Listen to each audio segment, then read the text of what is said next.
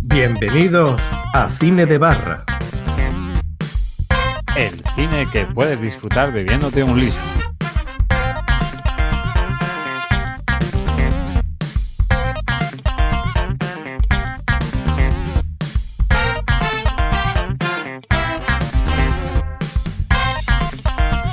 Hola a todos y bienvenidos a vuestro podcast de cine favorito, Cine de Barra. El único podcast que podrás disfrutar bebiéndote un liso ba- barraleño fresquito, que no me sale. Fresquito, que ya va haciendo hora de que venga el fresquito, porque no veas tú qué calorine, que vamos a llegar a Navidad bañándonos en la playa y en la piscina. Y esto no puede ser, esto no puede ser. Así que vamos a contar de unos temas, a ver si nos dan ganas de meternos debajo de, de la sábana y arroparnos la cabeza. Porque vaya tela, vaya calorín que estamos teniendo y tal. Y mm, como llevamos ya un, un- tiempo sin sacar mm, eh, nuestros especiales que hacíamos de cine de terror de por década, y ahora que se acerca Jabulín, pues hemos decidido hacer un especial un tanto random, no solamente de cine, sino de varios temas, un especial dedicado a lo oculto, al terror, a no solamente cine, series, experiencias, sino también incluso música, cine maldito, eh, mierdas varias y contar alguna que otra anécdota y experiencia sobre terror.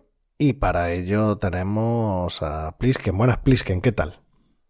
Pues nada, muy bien. Aquí, eh, pues nada, re- reunido con vosotros para, para eso, para, para sacar temas así siniestros, oscuros, ya que hoy es, es viernes 13. Aunque, Eh, aunque esto lo vamos a publicar más tarde. Esto lo vamos a publicar vale, cerca vale. de, de noviembre, pero sí, eh, oye, estamos grabando en viernes 13, un día después de... Vamos, Lavín, ¿tan tarde? Eh, sí, hombre, es que, Vamos. es que tenemos que estirar el chicle, un programa por, Ah. por mes. Bueno, pues entonces, vale, pues para Jabulín, claro. Pues, pues nada, eso, aquí eh, a, a contar nuestra experiencia eh, bo- pesadillesca y como tú decías, eh, si tienes miedo, pues siempre puedes coger de las sábanas antibalas que, que te arropas con ella y sabes que no, que no pasa ni ningún psicópata malvado, ni fantasma, ni, ni, ni vampiro, ni, ni hombre lobo. Esa sábana magnífica. De franela, de tarlenca. Sí, de, de, de los Pirineos. Te quedas pegado. Entra, te quedas pegado y ahí te quedas toda la noche. Puedes salir. Bueno, y ahora también es turno de presentar lo más terrorífico del podcasting al, cementerio de los chistes, la psicofonía de los directos, el aljibe de caca. Eh, me dejo algunos y al terrorista del humor, no es otro. Ahora me estoy dando cuenta de que todos los adjetivos son todos terroríficos. No es otro Bueno, el ayatola- ah, lo de la ayatola de los Rams, ahora ya no, lo de la ayatola ya- Ah, en esta época es muy complicado. Eh, Ayatola no me toque la pirola es complicado, pero bueno, sí, también el Ayatola de los rancios. Venga, vamos a, a decirlo, que no es otro que Luigi Bercotti. Bueno, Luigi, ¿qué tal? Hola, ven alma del man. ¿Cómo estás? ¿Cómo estás, Miguel? Coño, claro, ¿verdad? Que vosotros veíais, escuchabais eso en su momento. Corchopán. Claro, hombre, que el Goma Espuma era parte fundamental de nuestra época universitaria. No todas las mañanas ahí escuchando. De hecho, que nosotros incluso hicimos una presentación en una asignatura, una presentación hablando de Goma Espuma. No sé si te acordarás, apenas. No, no, tío, no me acuerdo. Ilumíname. ¿No te acuerdas de eso? No. Pues era Ilumíname. del. Era de. No me acuerdo cuál era la asignatura, pero era de. mm, El, el uso del lenguaje en el humor o algo así. Y mm, creo que estuvimos comentando el, el, el sketch de la tortilla de patata, esa de. mm, Tortilla de ¿cómo patata, saco la patata arriba. Exactamente. Saca Creo, la mini pyme, creo que saca la mini ese, pyme. sí. Sí, sí, sí, sí. Hicimos, un- hicimos la una presentación pyme, retiramos la mini pyme, sacamos la turmi. Me parece que fue ese el sketch del que, del que hablamos, pero sí, sí, sí, hicimos, hicimos, éramos, Hostia, no sé éramos tú y yo y alguien más, o solamente tú y yo. Y hicimos un- una pequeña presentación en la universidad hablando de cómo fuma. ¿Y, y aprobamos? Sí, sí, sí, además yo, yo- la, la gente, yo, yo- vamos, yo me acuerdo que el, el feedback o retroalimentación de la gente era, era bueno, se estaban riendo con lo que escuchábamos, con lo que íbamos contando y tal, ¿no? Eh, vamos, eh, aprobarnos no aprobaron. Qué, Joder, qué guay. Pues, pues es que ni siquiera, qué, qué triste, que ni siquiera puedo decir recuerdo desbloqueado, ¿eh? Es que no lo recuerdo, o sea, lo has dicho y te creo, pero es que ni me suena, ¿sabes? Pero bueno, no sé. Es que tan- estudias tanto te, te daña te daña el coco.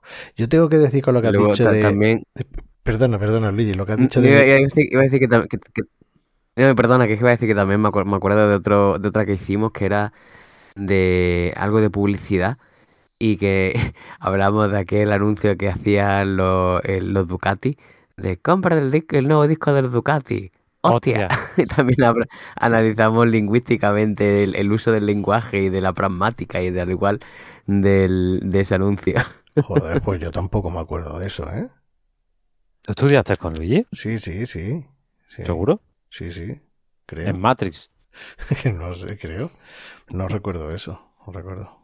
No. En fin. Lo que es, lo que es la puta memoria. No, que yo lo que tenía que decir de lo de Goma Espuma y Miguel Blanco es que a mí me daba mucha fatiguita esa sección del programa. Porque es que le estaban cortando, interrumpiendo todo el rato, diciendo chuminada, y el Miguel Blanco estaba súper serio contando una cosa que a lo mejor a mí me interesaba lo que estaba diciendo, y los otros eran como, vamos a tocarle los huevos lo máximo posible a ver si salta, pero Miguel Blanco nunca saltaba, y siempre interrumpía y, y decían y, y a mí me daba un poquito de fatiguita. Pero bueno, bueno, fatiga, fatiga para la gente que la para la gente que no es de Málaga. Fatiga no es cansancio, es ¿cómo sería? Como Cosica. cosica, vergüenza ajena o, o, eh, eh, eh, cringe, ¿no? ¿Eh? Cringe, sí. Sí, Es sí. curioso porque fatiga es una palabra que tiene, que tiene tres significados tan sumamente Distinto. distintos. Está el de el de el, pues, el, la- el em- principal, que es el de cansancio. Luego también está el de que hay gente que dice que le da fatiga cuando tiene ganas de, vomitar. Es verdad. Y, y luego tiene lo de la, el, el significado que le damos aquí de si algo te da fatiga es como que te da cosilla, grima, vergüenza, etcétera. Sí, sí, para mí eso, eso es lo que Tengo daba fatiga, tengo fatiga. Tengo ganas de vomitar. De gomita. Y después te, te hace una quebrasía o una gobernadura. Sí, sí. Bueno, también tengo, tengo que tenemos que aprovechar para mandar de aquí, mandar desde aquí un brindis para Valdis y para Chinillo que iban a participar, pero no sé si es debido al viernes 13 a la temática por motivos de salud, por quebracía y por otros temas, no han podido participar, se han caído, nunca mejor dicho, a última hora. Como Orri. Y, y nada, aquí le enviamos un brindis y, y esperemos que se recuperen as soon as possible. Ya que hemos empezado a mencionar, pues un saludo a todos. A Orri, a Cuchichi, a Doc, a Raúl Senko, a Chinillo y a Valdi. Abel Moriarty. Abel Moriarty. Abel Moriarty, ¿verdad? Abel Moriarty. Se está- me, se que- se me quedaba alguien en el Jesús Quintero. Sí, pues, eh, estuve hablando hace relativamente poco con él para hacer un programa para principios de septiembre de música, pero al final mm, unas cosas y otras la agenda no la agenda no perdona. Así que bueno, vamos, vamos con el tema, vamos con el tema de, de terror. Como veis, el terror en este programa, si venía un programa serio y, y, mm, no es este. Aquí vamos a soltar chorras como piano, aunque llegará El un que momento quiera rigor, que se vaya a la órbita de Endor hablando de Abel Moriarty. Que, que eso, que aquí vamos a contar anécdotas. Yo creo que en algún momento sí nos pondremos un poquito serios, pero sobre todo desde el prisma de, del humor.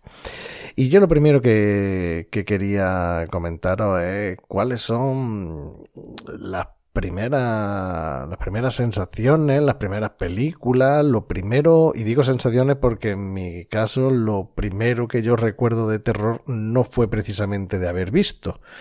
Por eso que es lo primero que tenéis en mente de, de cine de terror o de cosas que os dieron miedo cuando erais chinorri.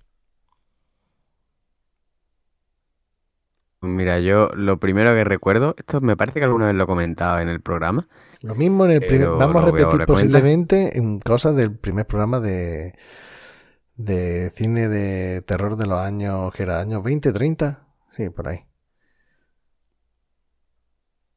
No, pues eso, lo que, lo que voy a decir es que yo tengo un recuerdo así de cuando era muy niño, marcado ahí y tal. Eh, no era una película, sino que era un videoclip. El videoclip famoso de Michael Jackson con el thriller, que al principio, antes del, antes de lo que era la- el videoclip como tal y la música y eso, tenía un- una, como una especie de corto, ¿no? eh, que Michael Jackson se iba, se iba al cine con una chica en una cita, que luego hay un GIF bastante famoso de Michael Jackson tomando palomitas y riéndose, ¿no? Y que luego después, pues, cuando salían y eso, como era luna llena, pues empezaba a convertirse en, en zombillas, cuando empezaba, cuando empezaba a bailar, el- pues a bailar todos los demás bailarines y todo el rollo, ¿no? Y empezaba a cantar. Y a mí, ese pequeño corto, yo me acuerdo además que lo vi en casa de mi abuela, una vez que nos dejaron ahí mis padres a, dormir, y me acuerdo estar ahí en el, en el cuarto de estar de casa de mi abuela, y, y empe- empezaba a ver el, el, el, pues el, el videoclip con la historia de antes y demás, y yo estaba acojonado, pero echando mojones, viendo, viendo la transformación de Michael Jackson en, en monstruo. Y vamos, se me quedó, yo no sé cuántos años podía tener ahí, porque me parece que Thriller es del 81, nosotros somos del del 79. Del 80, bueno, pues del 82. Pues mm, que a lo mejor fuera un poquito después tal, pues sería, pues yo tendría a lo mejor, pues eso, cuatro añitos, una cosa así. Aquí pone que se estrenó y- en el 83, en diciembre del 83, en la NTV.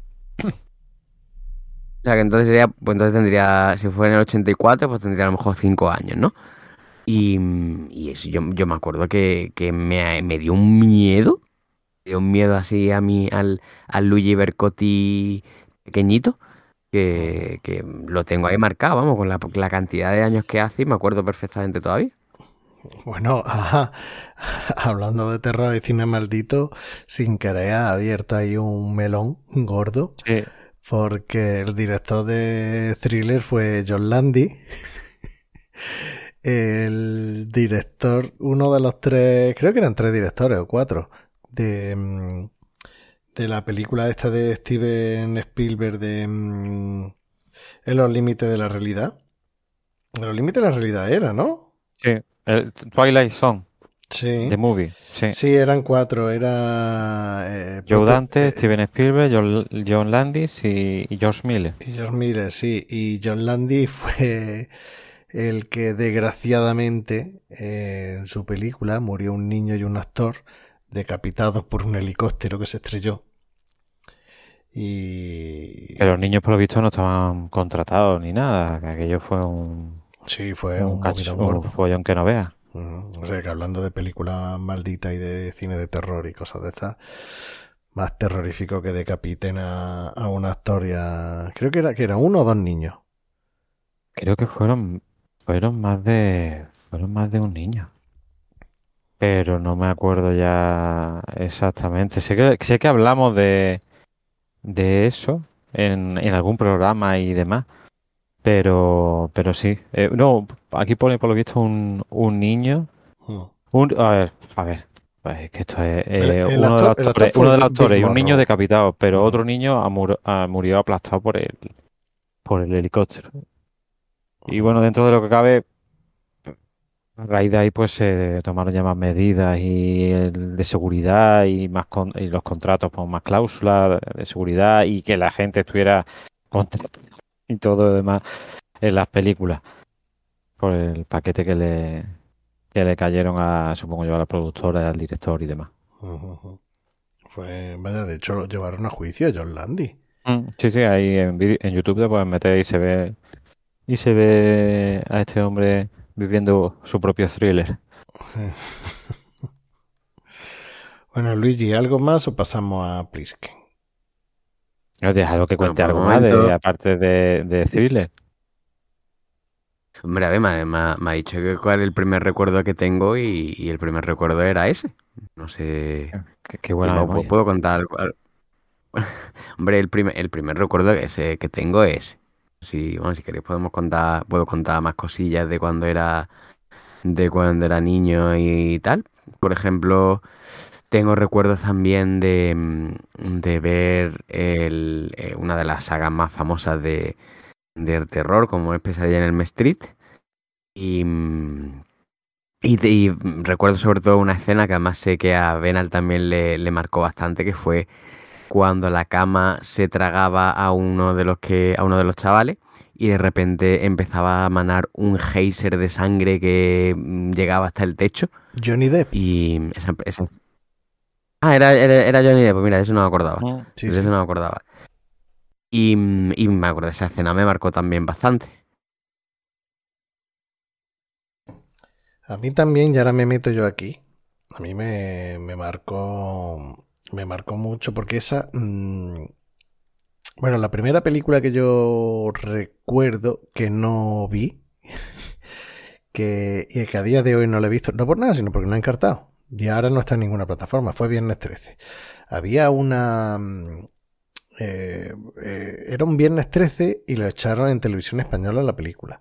Y al día siguiente, pues los amigos de, mi calle y tal, pues estaban hablando de que habían visto Viernes 13 y tal, y nos pusimos a jugar Viernes 13 y tal, con cuchillos de madera y tal, y espaditas y todo eso. Pero yo no he visto. Qué, bonito, los niños jugando Viernes 13. Hacíamos eso y teníamos mm, una especie de tirachinas para dispararle a la salamanquesa. ¿Matas a la manquesa? Sí, sí, sí, sí, sí. Con, con goma y con las pinzas de la ropa y un tablón de madera. Nos van a cancelar por maltrato animal, tío. Bueno, pero eso es lo que hacíamos de chinorría. Ahora no lo hago, tío. Ahora únicamente cuando entra una salamanquesa en mi casa la gaseo para que se vaya. pero se va y no se muere. O sea que bien. El otro día cogí una araña y en vez de pisarla la tiré a la terraza. Pero bueno, eso nos viene a cuento. Y, pero yo no había visto Viernes 13. O sea, todos decían que era una peli de terror, no sé qué, ay, qué susto, no sé qué, y sangre, y no sé qué. Pero yo no lo había visto. Ese era el primer recuerdo de película de terror que yo tuve. Pero mi primer recuerdo de ver, y ni siquiera fue ver la entera, fue ver esa escena. Fue un verano que nos íbamos a una casa de un amigo de, un amigo de mi padre y tenía niños, niños eran mayores, bastante más mayores que yo, y yo jugaba con un primo de esos, de esos niños.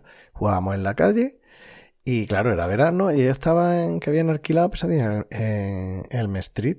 Y entonces nos, podíamos, nos poníamos a mirar por la ventana, al ser verano, estaban las ventanas abiertas y tal, ver la tele, porque no nos dejaron ver la película. Entonces nos pusimos a verla y ya comprendo por qué no nos dejaron verla. Yo era muy chinorri y vi la escena esa de, del caño de sangre. A mí eso mm, me, me marcó mucho. De hecho, hasta hace relativamente poco no vi la peli. Luego, mm, en, en, HBO están todas las pelis de Pesadilla en el Street. Y de hecho, después ya eh, a finales de la adolescencia y eh, mi juventud y tal, hasta el día de hoy me encanta el cine de terror y me, me veo todas las mierdas que puedo y un poquito más.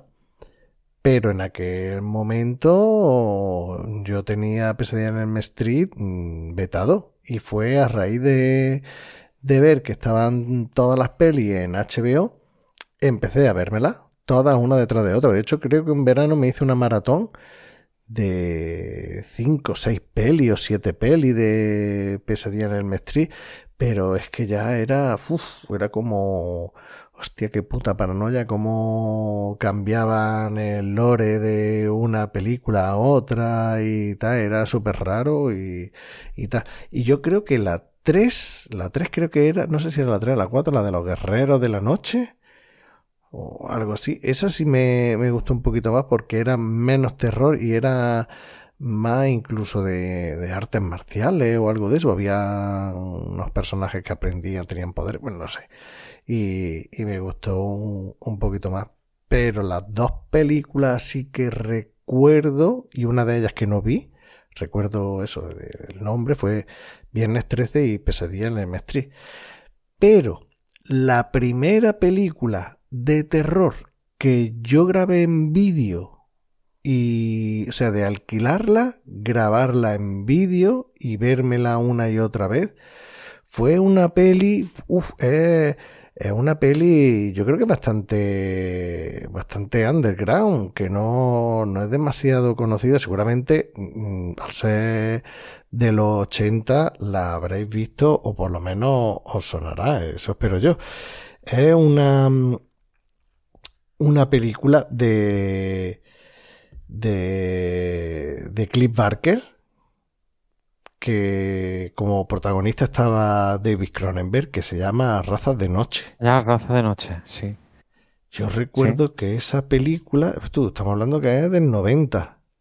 90, yo la alquilaría pues en el 92, 93, una cosa así. Y a mí me flipó a mí me, me flipó la, la peli y eso que era bastante malrollera en todos los sentidos, en, en, la historia, en los personajes y tal. Luego no es, luego la ve ahora y tampoco es tanto de terror ni mucho menos, por lo menos eh, con los ojos de, de a día de hoy, ¿no? Pero en su momento es que a mí me encantaba esa peli y no me daba terror no me daba nada de terror, me quedé, me quedé fascinado. Esa es la primera película que yo recuerdo de, de, de cine de terror que me gustara y, y, posiblemente sea con la que me enganché al género. Sí, pues al decir tú lo de, al decir tú la de Clive que esta terraza de noche, se me ha venido a la cabeza una que es posterior, que es El Señor de las Ilusiones. Oh, esa estaba muy guapa. Ese era del sí. protagonista de Sácula. En Bakula. Eso, Scott, Bakula, Scott Bakula. Bakula o algo así. Sí, el y esa de, película... el de este de los viajes en el tiempo atrapado, ¿cómo era?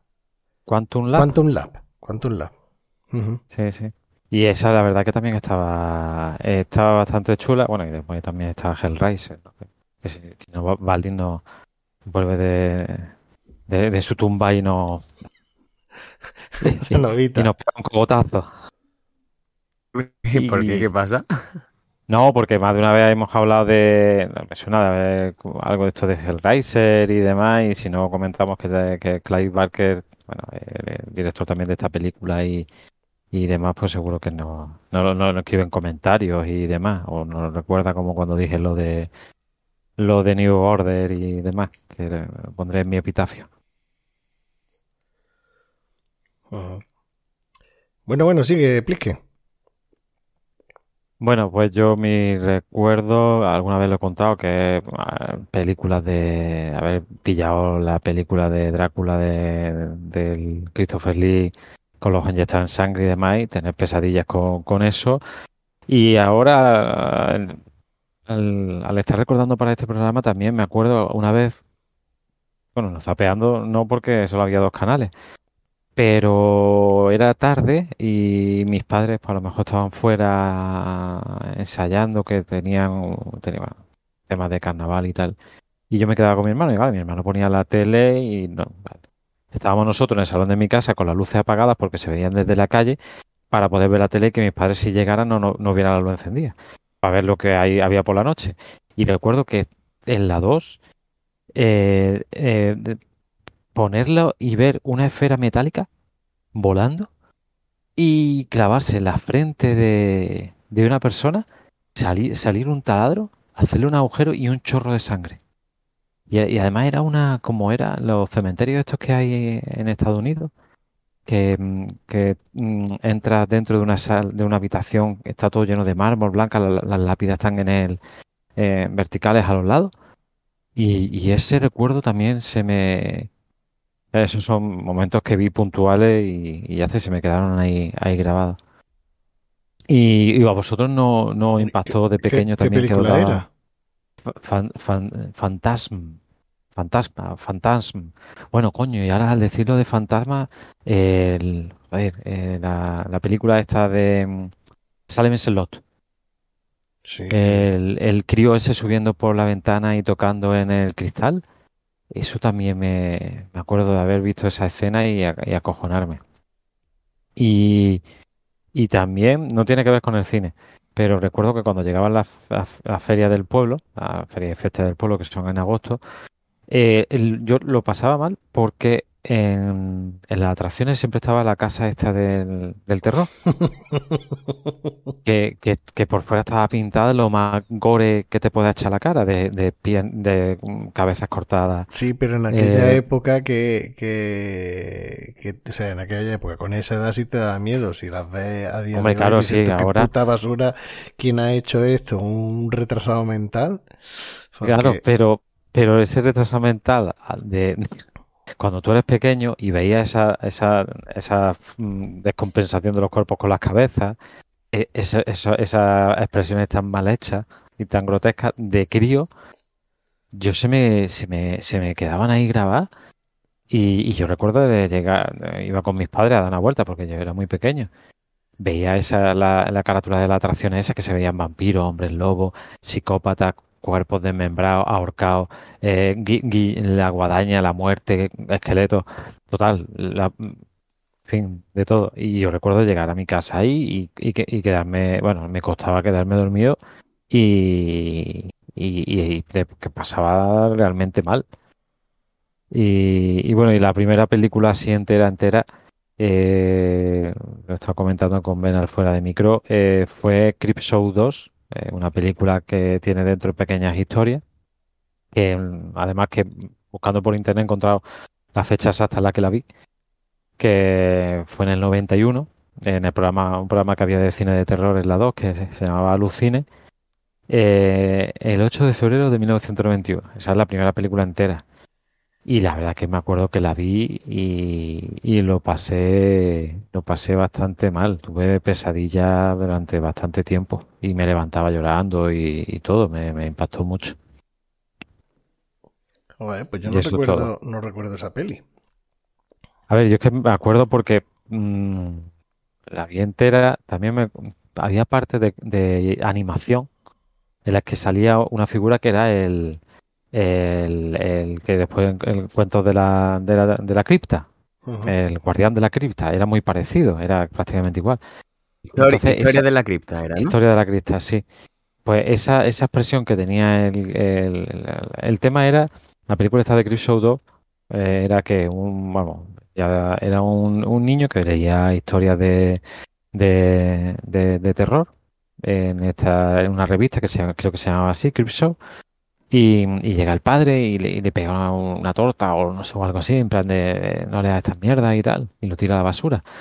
Y llega el, eh, de noche, llega el viento, tira el cubo de basura y cae al suelo, en la historia esta, eh, y sale, se van moviendo las páginas y van apareciendo las diferentes historias. Y en una de estas, pues eso, entre historia y historia, pues sale el guardián este de, la, de la cripta este, en fin, se me están poniendo los pelos de punta y toquillo. Y, ya te digo que sale, no me acuerdo, día película entera entera y que la pasé, lo, pasé mal.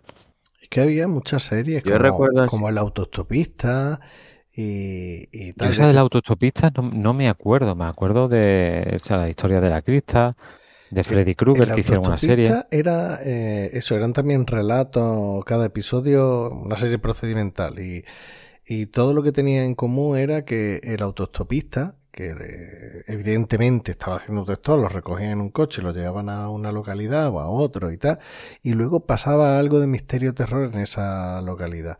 Y estaban los de el Twilight Zone, el autostopista y Historia de la Crista, no sé si habría alguna serie más que te ponían esos episodios procedimentales y yo recuerdo alguno que otro. Yo ya no sé si estoy confundiendo relatos de las películas de Historia de la Crista y tal. Uno era, o sea, recuerdo dos. Uno que, que era un hombre que miraba al espejo y cada vez que miraba al espejo veía a alguien que se acercaba a él.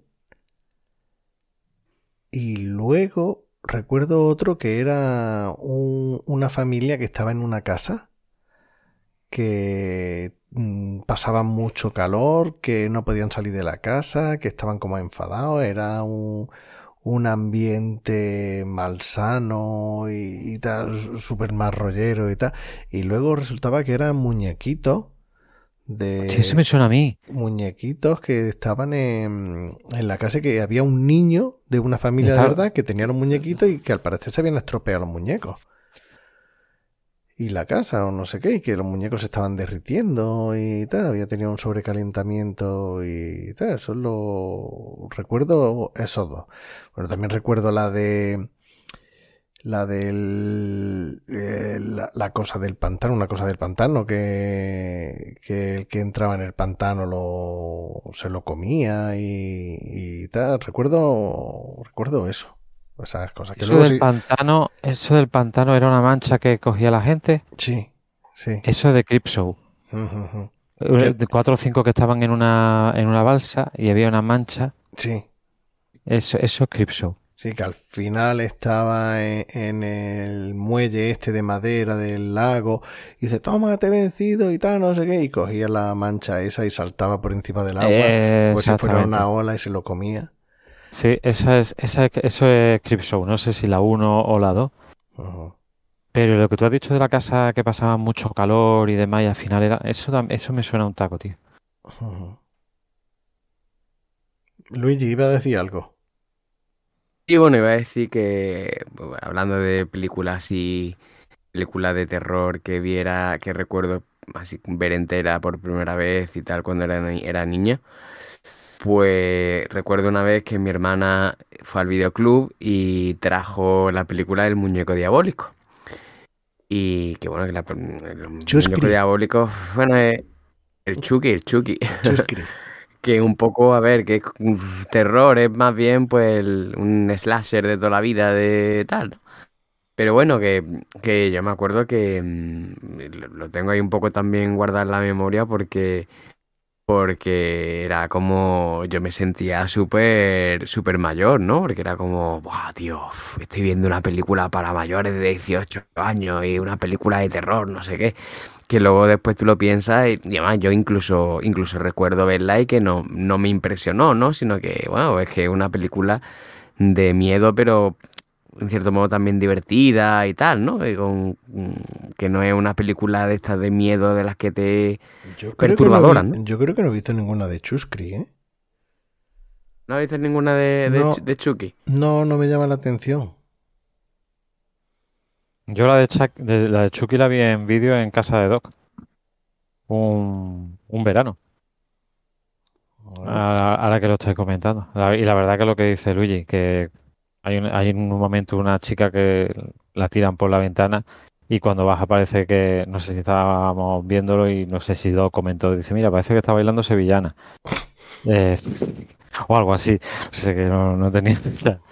Lo que sí, la película no me acojonó, lo que sí me acojonó fue una vez que mm, fui a ver a un familiar y la pareja de, de este familiar mío eh, tenía un muñeco diabólico de verdad comprado. Eh, era exactamente igual, el tamaño igual y todo, y la caja igual. Y es que eh, fue eso que fui al cuarto de baño, si la luz encendía, y cuando pasé, doblé la esquina del pasillo y vi la puerta, estaba abierta la puerta de, su dormitorio, y en la esquina estaba la caja de muñeco diabólico. Y por un momento mm, es el miedo este aterrador que dices, tía, de, de, verdad. Y cuando volví y se lo comenté, digo, ¿tienes un muñeco de Sí, es que me encanta.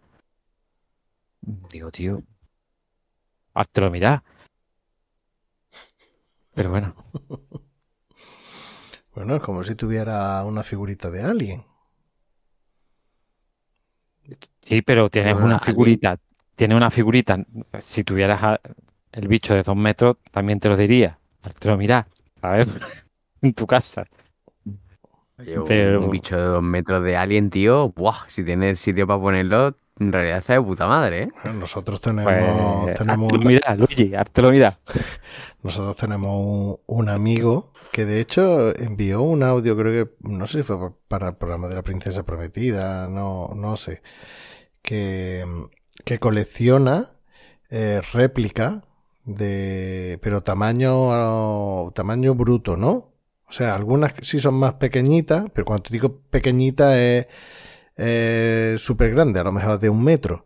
Pero tiene algunos torsos de tamaño real del Terminator, del muñeco de It, y tiene un local, un, un- una especie de recreativo adaptado a, a los tiempos. Y, y el tío tiene figuras desde figuras de, del- de Logan, de Lobezno, hasta de Magneto, de Terminator, de... Yo creo que tiene ah, un, un depredador, tiene allí. Y Sí, también tiene. Una de las que más le gusta es de un demonio que sale en una en un anime de- que es Berserk. sí, sí. la, la- la figura es para verla, ¿sabes? Eh, con vísceras colgando y, y demás. Y de, de Dragon Ball tiene un, un montón. Y las tiene allí en su local, eh, decorándolo, y, y es una pasada. Y ya te digo que la de Terminator es mm, tamaño real, el torso. Y eso es una puñetera pasada. Eso es un, un flipe las figuritas que tiene. O sea, que dices tú, a lo mejor para tenerlo en mi casa para que vengan los vecinos, o sea, los vecinos, los, amigos y tal. Lo mismo un Predator no. Pero para tenerlo en un local así, en un de este. Pero bueno. En fin. Eh, Cada uno es cada uno. cada uno, cada uno que haga lo que pueda. O lo que o lo que le deje. A lo que le deje. Ujú. Bueno, yo también quería comentar eh, una cosa que me traumatizó muchísimo, que me dejó super locker, que a lo mejor no es de terror, terror, terror en el sentido eh, más paranormal, mm, pero sí estaría más enfocado a, a asesino, asesino en serie y, y tal. Y es la, la serie española de la huella del crimen. ¿Vosotros la visteis? Espero que no. No. Pero Ah, ah, hay un hay algún episodio, es que a mí me suena algo de ese epi- de, del haber visto en la tele y que me mandaran a mi, a mi cuarto de una, de una cocina y alguien que se dedicó a descuartizar a alguien en un, en un lavabo. Me suena, me suena algo así de, de- no sé si era de la huella del crimen, algo de Sí. un coronel o un capitán sí. o algo así. Es lo único que sí que recuerdo yo de eso, eh, de, de pequeño, ya de mayor sí, sí vi más episodios. No, pues es lo que tú estabas hablando antes de de que te enviaban a tu casa y que solo, o sea, en tu cuarto y que solo había dos dos canales, ¿no? Y, y yo recuerdo que, mm, bueno, eh, La huella del crimen, serie española que trataba eh, asesinos, asesinatos, casos mal rolleros que habían ocurrido aquí en, en España. Y yo recuerdo dos, lo típico, que no te dejan, eh, no te dejan verlo, pero tampoco te mandan a acostarte. O si te mandan a acostarte y tú no tienes ganas de acostarte y te, da, te acuestas allí un ratillo, haces el paripé y luego te bajas y tal y te pones a mirar por la rendija de, de la puerta o cosas de esas. Y yo recuerdo que me, que me quedé, me quedé muy, muy locker, sobre todo con, con dos episodios. Recuerdo dos episodios. Bueno, recuerdo un otro que no me dio, no me dio miedo, pero sí lo recuerdo que fue el del caso de la, envenena- la envenenadora de Valencia. Pero recuerdo, Ver Pilar que- Prades, ¿no? ¿Eh? Pilar Prades. Sí, sí, Pilar Prade era la, la envenenadora. Todo esto son casos reales de, de asesinos y casos españoles. Pero, y el que tú decías el caso del cadáver descuartizado. No, no sé, yo recuerdo algo de eso de, digo, joder, un mal cuerpo. La primera temporada fue en el año 85 y la segunda temporada fue en el año 91. Yo creo que lo vi en el 91, que lo que harían seguramente sería eh, poner eh, la primera temporada también, porque claro, el concepto de temporada ahora sí lo tenemos asumido, pero en aquella época no, en aquella época han sacado más episodios. Y, y yo creo que fue por el 91-92 donde yo vi. eh, primero vi el de. El de Jarabo. Que casualmente fue el primer episodio de la primera temporada. ¿De Eh, palo? Eh, sí, Jarabo de palo. Hostia. Jarabo de palo. Ah. Venga, Plisken, para que no hable yo mucho, cuéntanos quién es Jarabo. ¿O quién fue Jarabo? Eh, bueno, Jarabo era un era un vividor, ¿no? Era no, no me acuerdo muy bien. He visto el, he visto la serie, algún documental también de, de esto. Y pero nada, eso era un un tío, un vividor y demás que, necesitaba dinero porque, bueno, se- por la vida que tenía y tal, pues necesitaba mantenerlo. Y creo que era, que era algo de que había empeñado una joya y fue a recuperarlas y, y bueno, y mató a una persona, creo que fue al prestamista.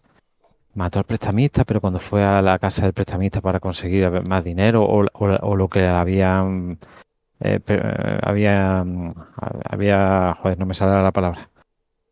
Total, que se ventiló toda la gente que había en la casa. Entre pito flauta, que aparecía uno, pues ¿qué hago? La ventilo. Que aparece otro, pues me lo ventilo, total. Que, mató a, sería un spree, spree killer, creo que es. Sería la denominación. Bueno, no tanto porque es que este era para que no me pillen lo hago, no porque me dé la real gana y, lo- y los mato y demás. Killing Spree. Pero vamos. ¿Ven? Killing Ey. Spree. Pues eh, eso. Total, que, que es un anillo. Que, que- que- creo que era que había leche que no me sale la palabra, tío. Había llevado un prestamista el anillo y quería recuperarlo y, y pero no tenía el dinero y, y demás. Total, que mató al prestamista, la mujer, no sé si a la sirvienta y, y a alguien más. Y, y bueno, y, y súper frío, además, el tío sin, sin problema. Y, y ya está. Y no sé si al final, bueno, claro, lo pillaron. Y, y no sé si acabó en el garrote o... Sí, sí, lo pillaron por vanidoso. Porque se había manchado la camisa, bueno, la camisa, la Ah, chaqueta hostia, que- de y sangre la llevó... y la llevó a una tintorería y, Sí, sí, sí. y la policía miró en la tintor, o sea, empezó a preguntar por las tintorerías y lo cogieron por eso. Sí, sí, porque el tío que en verdad era iba de sobrado, vamos, por eso que no... fue, fue no- eso lo que tú, lo que tú comentas, que, que empeñó un anillo para coger dinero para irse de juerga. El tío tenía, eh, eh, de- o sea, mm, provenía de, los Estados Unidos, de Estados Unidos, Cuba, de una familia pudiente, estaba casado con una americana, se echó una amante, una amante inglesa, creo que fue, y empeñó el anillo de, de la amante. de- Y le pidieron, primero le pidieron la una documentación, una firma de la persona propietaria del anillo. Después le pidieron eh, eh, más dinero para recuperarlo. Cuando la semana llevó más dinero, le, le pidieron más aún y una carta para, para ver que, la, que era de verdad de, otra de la otra persona y como no tenía el eh, dinero, le dio la carta y entonces ya se le, fue la, se le fue la olla y fue, mató, eran dos socios que tenían la casa de, bueno, la casa de empeño. Rick, mm, para mí que es falso. Eh, era, mm, eso es lo que le estaban a- haciendo, entre comillas, chantaje. Pues fue a la casa de uno de ellos, lo mató a él, a la criada, que creo que la criada estaba embarazada, a la mujer, y eso fue un sábado y se esperó durmiendo allí entre los cadáveres hasta el lunes siguiente para, para ir a la tienda con las llaves, abrir la tienda y matar al otro. Y no pudo recuperar el anillo ni, ni la carta. Pero bueno, se llevó todo el dinero que pudo y un poquito más, pero le, le pillaron y, y eso, garrote vil. Y yo recuerdo eso, que en la serie, el protagonista, ahora llega el momento morboso, el protagonista era Sancho Gracia, eh, abuelo de del conocido Daniel Sancho ahora por, por sus quereseres eh, en Tailandia, ¿no? Y, y yo recuerdo eh, eh, estar mirando ahí por la puerta la televisión y, y ver los cadáveres y la sangre. Y eso me, me dejó, me dejó muy loco. Vaya, de hecho me fui corriendo para acostarme en la cama y, y, y no pude dormir. Lo pasé, mm, no te voy a decir varias semanas, te voy a decir varios meses lo pasé mal. Pero eso que dice que sarna con gusto no pica, a las pocas semanas vi el episodio que este era ya de, de la segunda temporada. Vi el episodio que ese me dejó también loquísimo dentro de que en ese episodio no se veía... eh, bueno, sí, se- sí, se veía, pero menos que en el de Jarabo, que era el, el crimen de Don Benito. Que, Ah, eso no me acuerdo yo. Uh, el crimen de, de Don Benito a mí me dio muchísimo mal rollo. Me dio mucho mal rollo. No estoy seguro si era de la segunda temporada. Que salía. eh, salía Gabino Diego. Por eso te daba grima, ¿no? No, eh, eh, el crimen de. ¿No sabes cuál es el crimen de Don Benito? Ahora mismo no, no caigo. Crimen de, de Don Benito. Don Benito, una localidad de Badajoz. De hecho, ahora es conocido porque eh, el pueblo de Don Benito y otro pueblo de al lado se quieren unir y formar un pueblo nuevo junto, que salió hace poco en las noticias. No, de, de hecho se unieron, creo, ¿eh? Se han unido ya, ¿no? Creo que se han unido ya y me, me parece que, que ya había salido un partido independentista, ¿sabes? Sí, ¿no? ¿Qué? Independentista en. Extremadura. Sí. Es independentista, pero no, no de España, sino del otro pueblo, vaya. O que no se hubieran unido. Pues que no fuera. Pues el, el crimen fue en 1902 y resulta que el cacique del pueblo, eh, don Carlos, lo que hizo fue el tío era alcohólico, putero, estamos hablando de 1902, ¿no? Cuando en Extremadura eh, iba las cosas de, o sea, iba el tema de las tierras, los caciques y, y allí que nadie protestara y si estaba el cacique delante, todo lo que él dijera y te quitaban la gorra y se acabó, ¿no? Eso era El señorito. el señorito, señorito.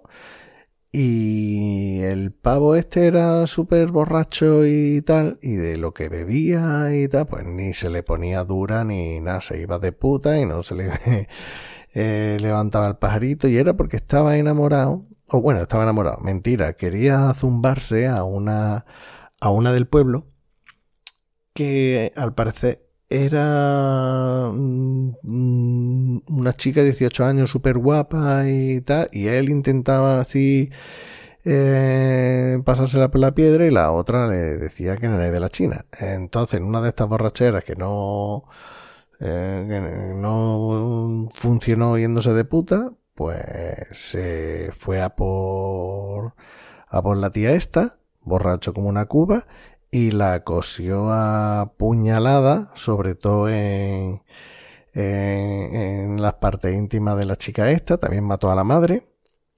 Eh, o sea, entró a la casa porque amenazó al sereno y el sereno llamó a la puerta, hizo que le abrieran y entró y se cargó a las dos mujeres. Y claro, el pueblo, el pueblo se puso súper encabronado para que encontraran al, al culpable. Eh, el tío este, el Don Carlos, era sobrino del cacique de Extremadura, con lo cual no se le podía acusar a él. Llevaron desde Madrid a un juez, se lió allí la de San Quintín, enviaron a la Guardia Civil, la Guardia Civil de aquella época en caballo, ¿vale?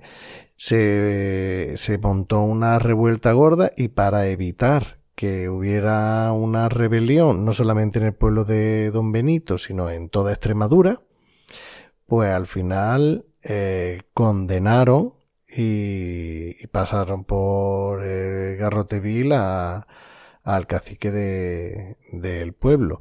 Y fue porque un, un paleto de que vivía, Gabino Diego. Gabino Diego, que vivía en Ah, el campo, que le, le viene ni que pintaba, pobre.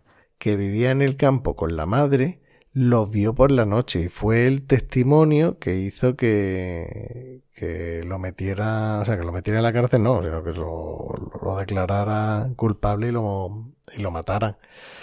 Y claro, eh, eh, ese episodio es muy rollo lo que se llama ahora el folk horror, ¿no? O sea, eh, estilo a las pelis estas de Deliverance, de...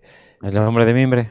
Eh, sí, de... Ay, ¿cómo se llama este? La matanza de Texas. O sea, lo que es los redneck allí en el campo que te pueden matar y tal. E-, Era de ese rollo, pese a que los que mataron no fueron los, los paletos, sino, bueno, los paletos. Perdónese, ese- perdónenme lo de paleto, que yo ya soy paleto. Soy paleto. Ah, nosotros somos paleto andaluz. Somos paleto andaluz. somos paletos andaluces, que no eran eh, los del pueblo, fueron los señoritos los que le mataron, pero todo el ambiente ese era mm, muy mal rollero. Y, y- y la música de, de- de ese episodio es muy mal rollero. Luego, si lo veis ahora, pues dice, pues no tiene nada, es la típica serie española, entre comillas, mala. Hombre, en su momento era ahí, ahí había directores buenos y demás en la huella del crimen. Sí, Y, actores, y actores también buenos. No, además el que hace de, de Don Carlos, eh, un, tío con bigotico y tal, da muchísimo mal rollo, tío.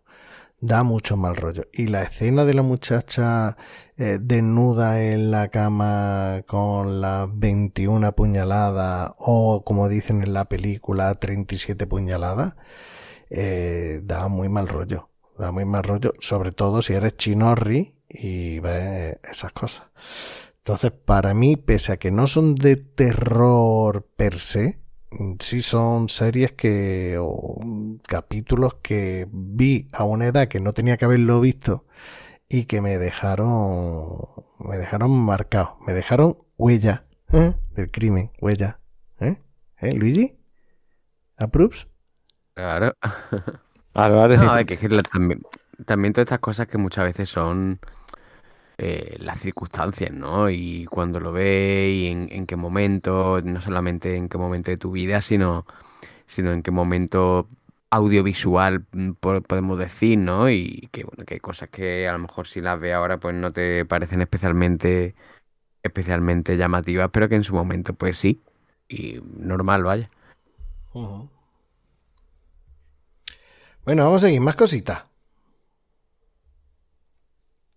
Pues yo no me acuerdo. La verdad que no recuerdo más así de lo que. Mira, de lo Otro que momento que yo recuerdo, otro momento que yo recuerdo de mm, así de, de la infancia es, em, creo que era al final de la escalera, ¿no? La Que, pelotica. mm, que, eh, eh, la pelotica, la pelotica baja eh, cayendo Ay, tío, ahora tengo que contar una cosa, ahora tengo que contar.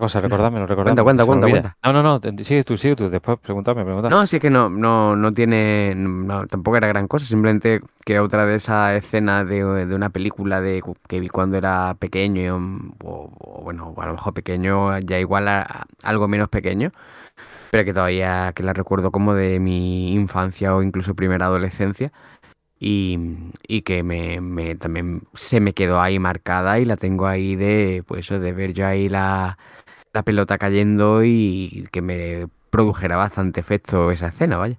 Me cuenta, cuenta tú. Vosotros no recordáis, eh, es que al decir, claro, yo es que digo, yo tengo un problema con los vampiros y con Drácula y todo eso, y aparte de ver la película de, que, de, de Christopher Lee y demás, vosotros no recordáis un programa, es que era en, Navi- era, era en Navidad, fíjate, Navidad, pero, pero por, el, pro- el programa era por la mañana en Navidad, porque antes la dibujito había, mm, no sé si por la tarde-noche, eh, los fines de semana había un poquillo más y, y ya está. Y cuando a lo mejor llegaba verano o Navidad, sí, sí, sí solía haber más. Bueno, pues en un programa de, de Navidad presentaba Teresa Raval, Sí, se llamaba Mazapán. sí, sí. Yo creo que eso las conté en el pues, programa, pero cuéntalo, Ah, sí, lo he contado ya, ¿no? Sí, que- pero cuéntalo, que- cuéntalo. Joder, que emitieron una película eh, basada en el cómic, era La tumba de Drácula. Y hostia, es que la película yo me acuerdo y eh, claro, el corazón yo me acojonaba con los con los vampiros y todo eso, porque es que ves tú eso de con cinco años, porque la- lo retransmitieron en Navidades del 84. Y, y claro, me, me- me quedé todo loco, porque además que la, la película desnudos no salían, pero salían también escenas un poco así con chicas ligeras de ropa, y sobre todo la pinta del vampiro, y, y que salía sangre y, y tal, y se, me quedó ahí grabado. Con cinco años, eh, estás tú ahí viendo a Teresa Raval, el Tigre, el León y todo eso, y esperando una peliculilla todo, y te encuentras esto, y que, que- que salían hasta cuerpos empalados, tío, cuerpos empalados. Ahí, con cuerpos y todo. Y salían tetas. Como en Estoy mirando Tota. Sí, que estoy mirando ahora en internet y sí, salía, salía, salían tetas. Eh, pues, pues flipado. Claro, después llegó Sabrina y ya, pues más todavía. Bueno, tengo que comentar tres cosas. La primera, que Paul Nasky, es que me lo he dejado antes con lo que he hablado de Jarabo y tal. Dos cositas de Jarabo. La primera, que Paul Nasky era amigo de Jarabo. Y, y cuenta eh, eh, cómo, cómo él se iba de marcha, porque era súper famoso en la noche de Madrid, con sus fiestas y tal, gastándose dinero y tal. Y hay entrevistas de él eh, eh, yo creo que de periódico y de radio, no sé si de televisión, contando cómo era Jarabo. Y por otro lado, no me deja de, que lo hemos dicho de pasada, no me deja de, de sorprender la, la relación entre Sancho Gracia haciendo de Jarabo y ahora su, su nieto, Daniel Sancho, haciendo las cosas que hace. Ah, pero eso es, casua- es ca- casualidad, ¿no? O O causalidad. como diría, o como diría Fricker Jiménez, o ca- o causalidad o casualidad. Y ahora respecto a lo que tú dices de dibujito animado, yo también recuerdo una vez la primera, ya ves tú la tontería, eh, Vampiro en La Habana. El, Mm. el inicio de la... Todos habéis visto Vampiro en La Habana, ¿no? Pues yo ahora mismo no recuerdo. Mm, Yo creo que la vi para algún programa, pero creo que la quité. No me gustaba nada. No le No, encontraba gracia ninguna, no, no. Lo siento. No, pues yo recuerdo que la primera vez que, que vi eh, Vampiro en La Habana, que, que la pusieron en la 2, y ya ves tú, la peli del 85, o sea que mm, ponte que fuera en el 88 o una cosa así, una peli de, de Juan Padrón. Cuando la, la pusieron, yo vi los primeros minutos y tal, porque me dijeron, vamos a ver una buena peli de dibujitos que está súper divertida y tal. Claro, y yo veo la primera escena de los vampiros y tal. Yo me acojoné y empecé a llorar y la quitaron. Quitaron la peli y le la fiesta. Después, años después, la he visto y me parece que está, está súper guay.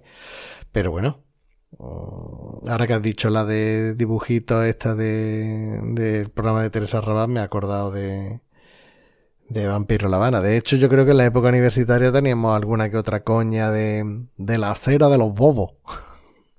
que decían en Vampiro La Habana cuando estaba eh, al sol en vez de a la sombra. Dice, está en la acera de los bobos. y bueno, si no lo habéis visto, pues explico si te has intentado y lo has dejado.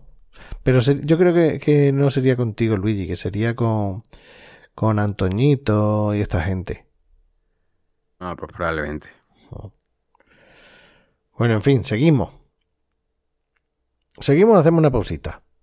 Venga, vamos a hacer una pausa y ahora mm, retomamos con temas creepypasta y experiencias personales y películas que nos han, nos han marcado en el cine de terror para bien o posiblemente para mal.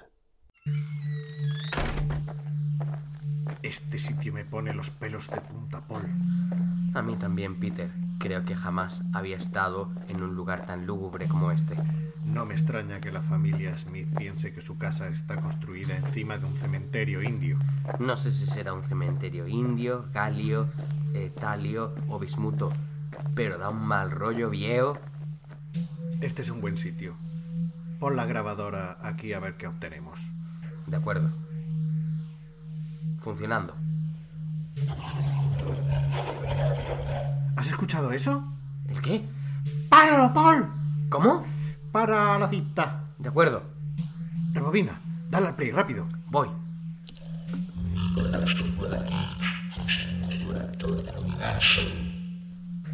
Hostia puta, esto es peor de lo que pensaba. Tendremos que pedir refuerzos. ¿En quién estás pensando? Eh, ¿En cine de barra? ¿Cine de barra? El único podcast que puede disfrutar bebiéndote un liso barra leño fresquito. Pero ¿y eso qué tiene que ver con lo que tenemos aquí entre manos? Pues porque siempre putean a Nicolás Coppola Cage. Por lo fuera dicho antes, come mierda. Seguimos con el especial de Halloween. Y vamos a seguir contando experiencias y, y curiosidades. De cine maldito trae algo Plisken también. Un concursillo de preguntas tiene Luigi. Pero yo quería preguntaros si dentro de todas las películas de terror no tiene que ser la que más os ha gustado, pero ¿hay alguna película que os ha marcado de decir, hostia puta, lo que, lo que he visto? Yo no. Paso palabra. Yo así, una película que yo pueda decir que me haya marcado, marcado. Pues yo creo que tampoco. Por ejemplo, yo recuerdo que en el cine vi The Ring y la japonesa y que me, me gustó mucho y tal, pero de ahí a decir que, que me marcara, pues yo creo que tampoco. No se me ocurre así ninguna película que a la que yo le dijera que, que me haya marcado. Bueno, ahora que dices The Ring, The Ring, mm, la japonesa, yo la vi en la época universitaria en, en, en Dibeki, ¿vale? Así se entiende todo. No tengo que decir nada más, ¿no? No, no hace falta decir nada más. No hace falta decir nada nada más. Pues, y la vi solo, ese día estaba en el piso estudiante solo, y vi la mitad de la película y la quité y me acosté y digo, pues mañana la veo con sol. que fue la época en que nos dio por, bueno, que, que nos dio, que llegó aquí el cine de terror asiático, eh, la de, de, de Ring, que estaba de Ring 2, Ring 0, estaba de Grunge, La Maldición, eh, había un montón de películas y todas con subtítulos, evidentemente. Eh, Baldi está orgulloso. Y la verdad que la primera que, que recuerdo, la primera que vi y que me dejó Tolocker fue esa, la de, de Ring. Yo podría decir, bueno, solo la he visto una vez, no la he visto más veces, ¿eh? Pero a día de hoy podría Sí, decir, me gustaría volver a verla. a día- yo vi la, el remake. El remake. Malísimo, malísimo. No me gustó nada. No me Malísimo. gustó nada. Pero la original me gustó mucho dentro de que ya sabes la premisa. O sea, tú ya sabes la premisa y, y el final de la película no te llevan ningún, ninguna sorpresa porque ya sabes que es lo que hay.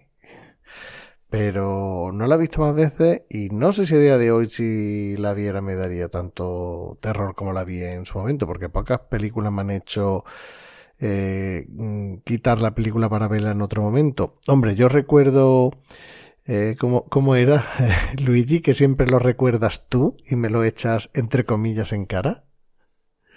La de Faust. Eh, Hostia. Ah, Ah, De esa, a de esa la venganza está en la hablaste, sangre. de esa hablaste con mala experiencia y tal. Qué película Habla. mala. Sí, hablamos, hablamos. Sí, nos quedamos a Ala. ver la Faust, la, la venganza. ¿Cómo era? La... Es que no La recuerdo. venganza está en la sangre. La sangre. La venganza- Me parecía que un Parece que estaba hablando. de- fanta- Fantastic Factory esa gente. Sí, no veas. hostia puta. Eh, Que... También en, D- en, DB en DBX, ¿no?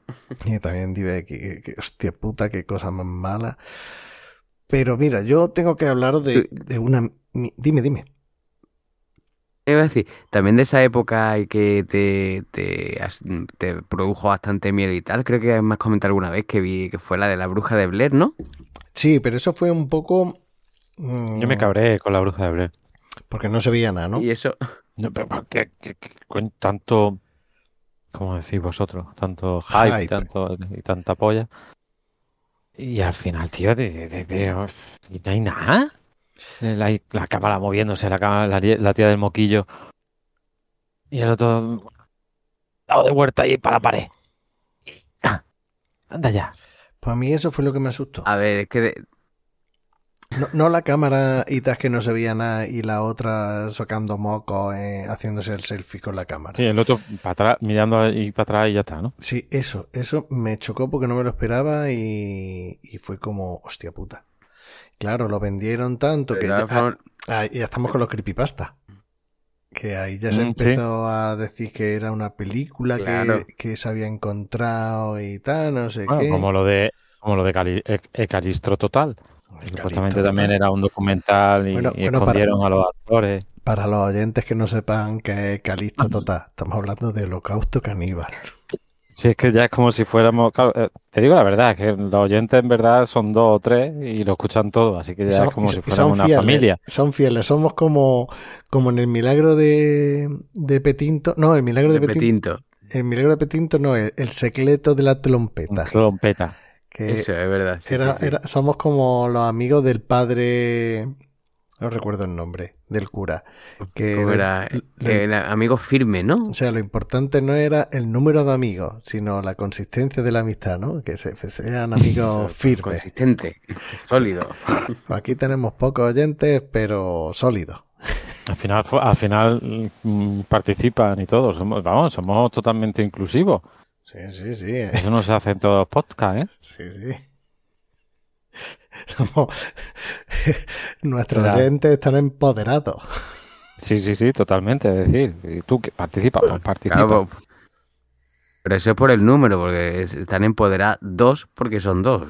Si no, estarían empoderados tres o, o empoderados cuatro. Empodera 4, eso que es el nuevo juego que va a haber para Navidades, ¿no? Bueno, yo creo que hemos perdido claro. uno, ya somos en poder uno. Que va, hombre, si nunca pasa eso, nunca perdemos, al final ganamos. En Japón sigue habiendo muchas descargas y eso, como había en su momento. No sé, ya miro menos la estadística. Pero Ah, oye, ch- eh, los dos últimos programas, bien. eh, el último de la séptima temporada y el primero de la octava, de esta octava temporada, mm, pues yo qué sé, está bastante el bien. último, el último de la séptima fue el especial de verano, ¿no? Mm, No, el último fue el de experiencia en el cine. Ah, vale. El de Le Vampire. la de Baldi hablando de las sí. ocho horas. Ocho horas no. Me hubiera gustado participar en el programa porque ¿Eh? también que me hubiera gustado participar en el programa porque para contar la experiencia mal- mala en el cine. Pero bueno, Yo me acordé de ti con la de. eh, ¿Cómo se llama? City of Angels. sí, sí. Pero vamos, estamos en otro programa. Sí, no, sí. no, Bueno, sí, no vamos a rememorar. también es cine de terror. Mm, Bueno, a lo que íbamos. Que yo quería contaros mi experiencia con una película de, de terror gore que me, me recomendó una compañera de trabajo. Mm, Fue, un, eh, fue hace por lo menos 10 años o, o más que yo estaba trabajando en Granada y tenía una compañera de trabajo pues ya, ya mayor, a punto de, de jubilarse. Y, y por las cosas que yo contaba y tal, me dice, ¿a ti te gusta el cine y las cosas estas y tal, no sé qué? Y digo, sí, sí, yo soy bastante friki. Y dice, ay, pues, ¿conoces Santa Sangre? Y yo, no.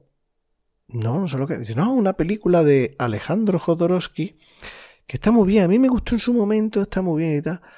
Y digo, hostia, digo, pues, pues me la voy a ver, me la voy a ver. Entonces me lo puse de deberes, ¿no? Eh, busqué la película en todas las plataformas que había en aquel momento hace 10, 12 años. La, la encontré después de esperar varias horas a que se descargara. Y, y cuando volví a Granada, digo, pues este fin de semana que me tengo que quedar aquí, pues me la voy a ver. Y me vi Santa Sangre y yo, mm, yo no, o sea, yo estaba eh, totalmente asombrado, anonadado, flipado, o sea, todas la- las palabras que terminan en ado, mm, yo estaba con el culo torcido. Yo no sabía qué era lo que estaba viendo. Tor- torce- torceado. Torceado, estaba torceado. Yo estaba flipándolo, pero para mal, pero para muy mal. O sea, eh, mm, esa película se me marcó por lo puta mierda que es.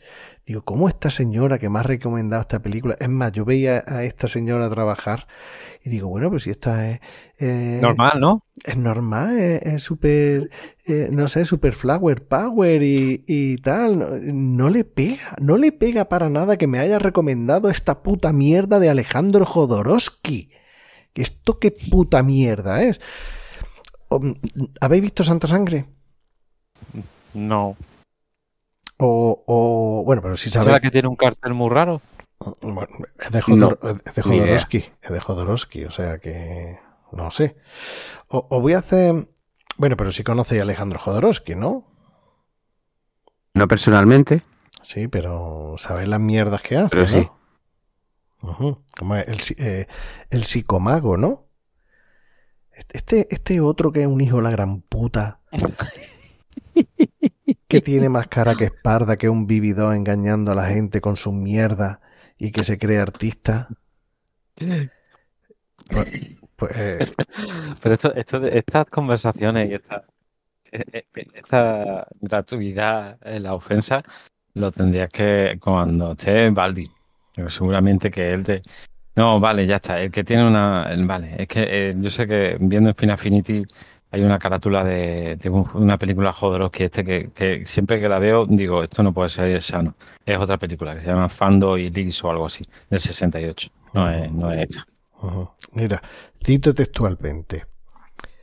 El film es famoso por su recargada mezcla, mezcla de simbología mágica, referencia psicoanalítica y profundo tono místico, por lo cual la misma se presenta, eh, no, la misma se presta a un análisis filosófico psicológico, a lo que yo añado, lámeme los huevos por detrás.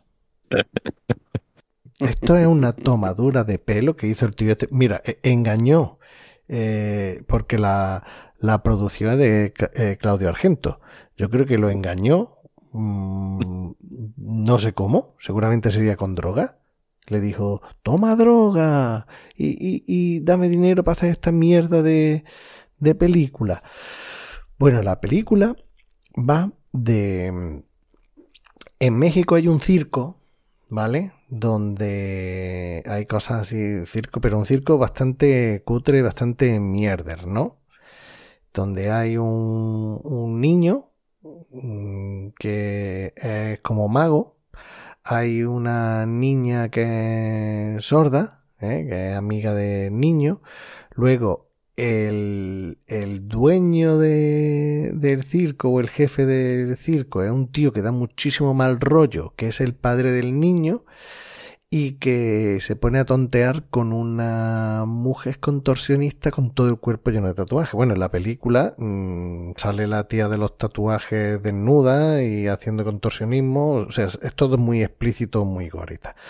Y luego la madre del niño, la madre del niño tiene una iglesia, ¿vale? Al lado, tiene una iglesia donde veneran a, a una mujer, como la ponen como si fuera la Virgen, una mujer que la mataron cortándole los brazos. Y tienen allí como, en vez de una pilita de agua santa, tienen una piscina con agua, ¿no? Entonces llega la gente de, de al lado que quiere echar la, la, iglesia abajo porque dice que es una blasfemia porque es la Virgen de la Santa Sangre. Y, y llega un papa, un cura, un, un obispo, no sé, y dice, no, no, pero no la cerré, vamos a ver qué habla esta gente y tal, que todos son mujeres los que hay ahí. Eh, a ver qué, qué dicen. No, mira, es que mataron a esta mujer y nosotros la, la idolatramos y tal. Y llega eh, el obispo este y dice, bueno, pues si aquí tenéis una piscina con pintura, blasfemia, no sé qué. No, no, total, que lo echan abajo. La mujer, eh, que es la madre de, del niño mago, y, y que también es acróbata. O sea, una cosa súper random.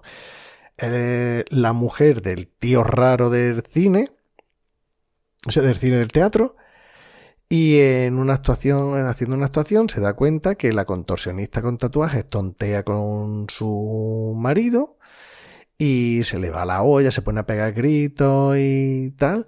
Eh, después se lo folla, que se ve, y cuando ve que el marido va a, a, a follarse a la de los tatuajes, pues se le va la olla, se le va la olla muchísimo, hace que el tío le tire cuchillos porque es lanzado de cuchillo, al final a ella le cortan lo, los brazos, se desangra allí a tope y tal, y se muere, y el niño se queda huérfano, ¿no? Y lo meten en un psiquiátrico. Entonces está en un psiquiátrico, pero ¿quién hay? Eh, pasan los años, ¿quién hay en el psiquiátrico? Síndrome de Down, ¿vale?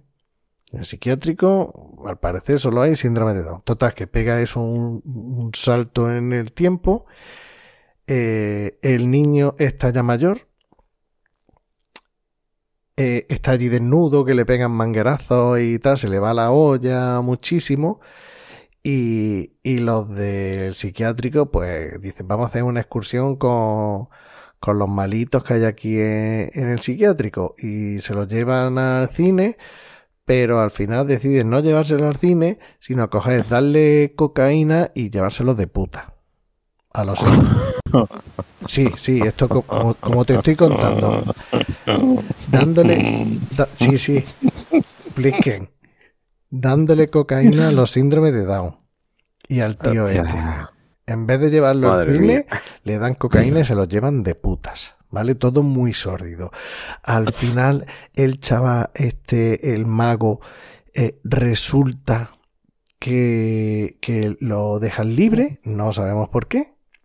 Ve a la madre y entonces es una cosa así como psicosis que el tío se disfraza de la madre, pero claro, como la madre eh, le cortaron los brazos, pues él lo que hace es que tiene como una, una túnica, cosa rara, y es como si otra persona por detrás moviera los brazos. Pero mm, él piensa que son los brazos de la madre, pero es de él. Total, que mm, empieza a cometer asesinatos, se encuentra la de los tatuajes lo mata, se encuentra a la que era sorda y, y tal, y, y mm, eh, mira, eh un elefante Mira, la película, que no lo he dicho, la película empieza con un elefante que se muere, ¿eh? Y hacen un entierro del elefante, lo tiran a un contenedor, bueno, a, a, un basurero, y aparecen cientos de personas vestidas de blanco para desmembrar el elefante y comérselo. O sea, una cosa súper, súper tal. Pero, ¿tú cómo pudiste aguantar no lo sé, porque digo, no, yo, yo, esta mierda tengo que ver cómo termina. Perdona, perdona, perdona, ¿cómo que mierda? Es maravilloso. Oye, oye, ¿esto qué es? ¿Esto, psicofonía. ¿Esto qué Una es? psicofonía. Santa sangre de Jodorowsky, digo, a ver, no puede ser. Bueno, pero, La van a poner mal. Pero, pero Baldomero, Baldomero, la psicofonía de Baldomero. compañeros, hemos tenido un incidente. Bueno, Valdi, venga, buenas ¿Qué noches. tal? ¿Cómo estamos? ¿Cómo, cómo- Buenas noches. cómo va la pata Buenas chula? noches. Eh, buenas noches. Yo aquí estoy un poco en el lecho del dolor. Venga, di ahora, eh, ven al día ahora todo lo que has dicho antes de Jodorowsky. No, que, que es un puto Venga, estafador, venga. un puto estafador, es un psicomago, un vende humo. Vamos a ver, ¿que, que, tú vas a defender Santa Sangre? Eh, a mí me flipo. O Pero, sea, me- bueno, como dicen ahora los, los chavales de ahora, me puto flipo. Pero, pero, pero para bien o para mal. Para bien, para bien. O sea, me dejó, me dejó absolutamente pillado. Yo la vi, recuerdo que la vi en el Cineclub Universitario de Granada y yo decía, pero esto que estoy viendo, ¿qué es? O sea, una santa. Estoy de Eh, acuerdo. una colegiala, una, cologi- una colegiala sin brazos. Eh, y que, bueno, es que toda la película, ya me imagino que has contado ya la escena mítica de- del cine, supongo. Sí, dándole falopa a los síndromes de Down y llevárselo de puta. Eh, sí, sí, yo lo vi y dije, pero, pero esto, pero esto qué es? O sea, esto, esto qué es? Eh, y luego espera, meter además Valdi, en esa cosa a su Valdi. hijo. Sí, perdón. hasta el momento estamos totalmente de acuerdo. Lo que pasa que a mí eso me parece una puta mierda, un engañabobo, y a ti te flipa en plan de, hostia, ¿esto es puro cine? No, a ver, no puro cine. O sea, tú, tú sabes que, bueno, sabéis que a mí también las mierdas de trash de serie Z también me, Sí. me vuelven loco, ¿no? Sí, pero Entonces, esto es una mierda es que una va en serio. Sí, es una mierda que pretende, es pretenciosa, pretende ser artística, es pretenciosa, Ahí vamos, pero al mismo tiempo, al mismo tiempo es tan pasada de vuelta que, que, que, que llega, que llega a, a lo brillante precisamente porque da toda la vuelta, ¿no? Y entonces me, me pareció, o sea, meter a su hijo, que además su hijo ahí era un chaval muy joven, Sus dos hijos. cosa.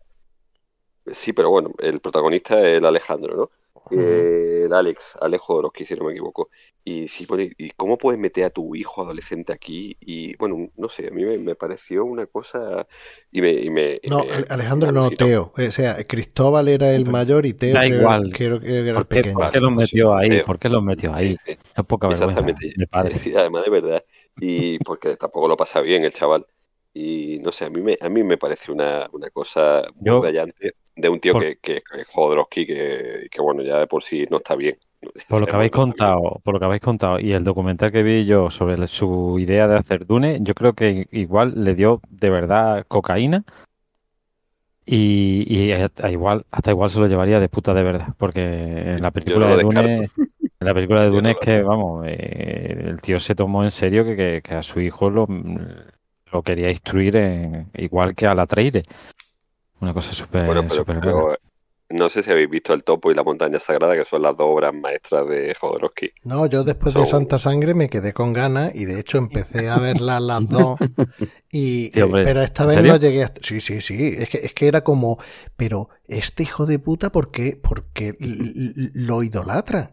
Porque hay gente, cuatro gatos y Baldi, que dicen que esto es maravilloso. Y digo, pues voy a ver qué mierda. Lo que tú has dicho, sus obras maestras son el topo y, y la montaña. Sagrada.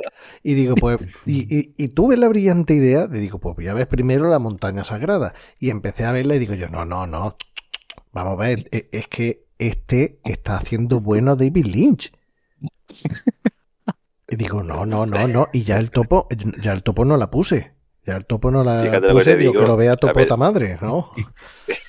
La- a ver, eh, son, eh, son películas surrealistas, ¿no? Eh, Estamos hablando de películas de principios de los 70, donde la droga fluye mucho y donde el surrealismo pues tiene un impacto en el cine muy, Bueno, muy importante. Santa Sangre del 89, ¿eh?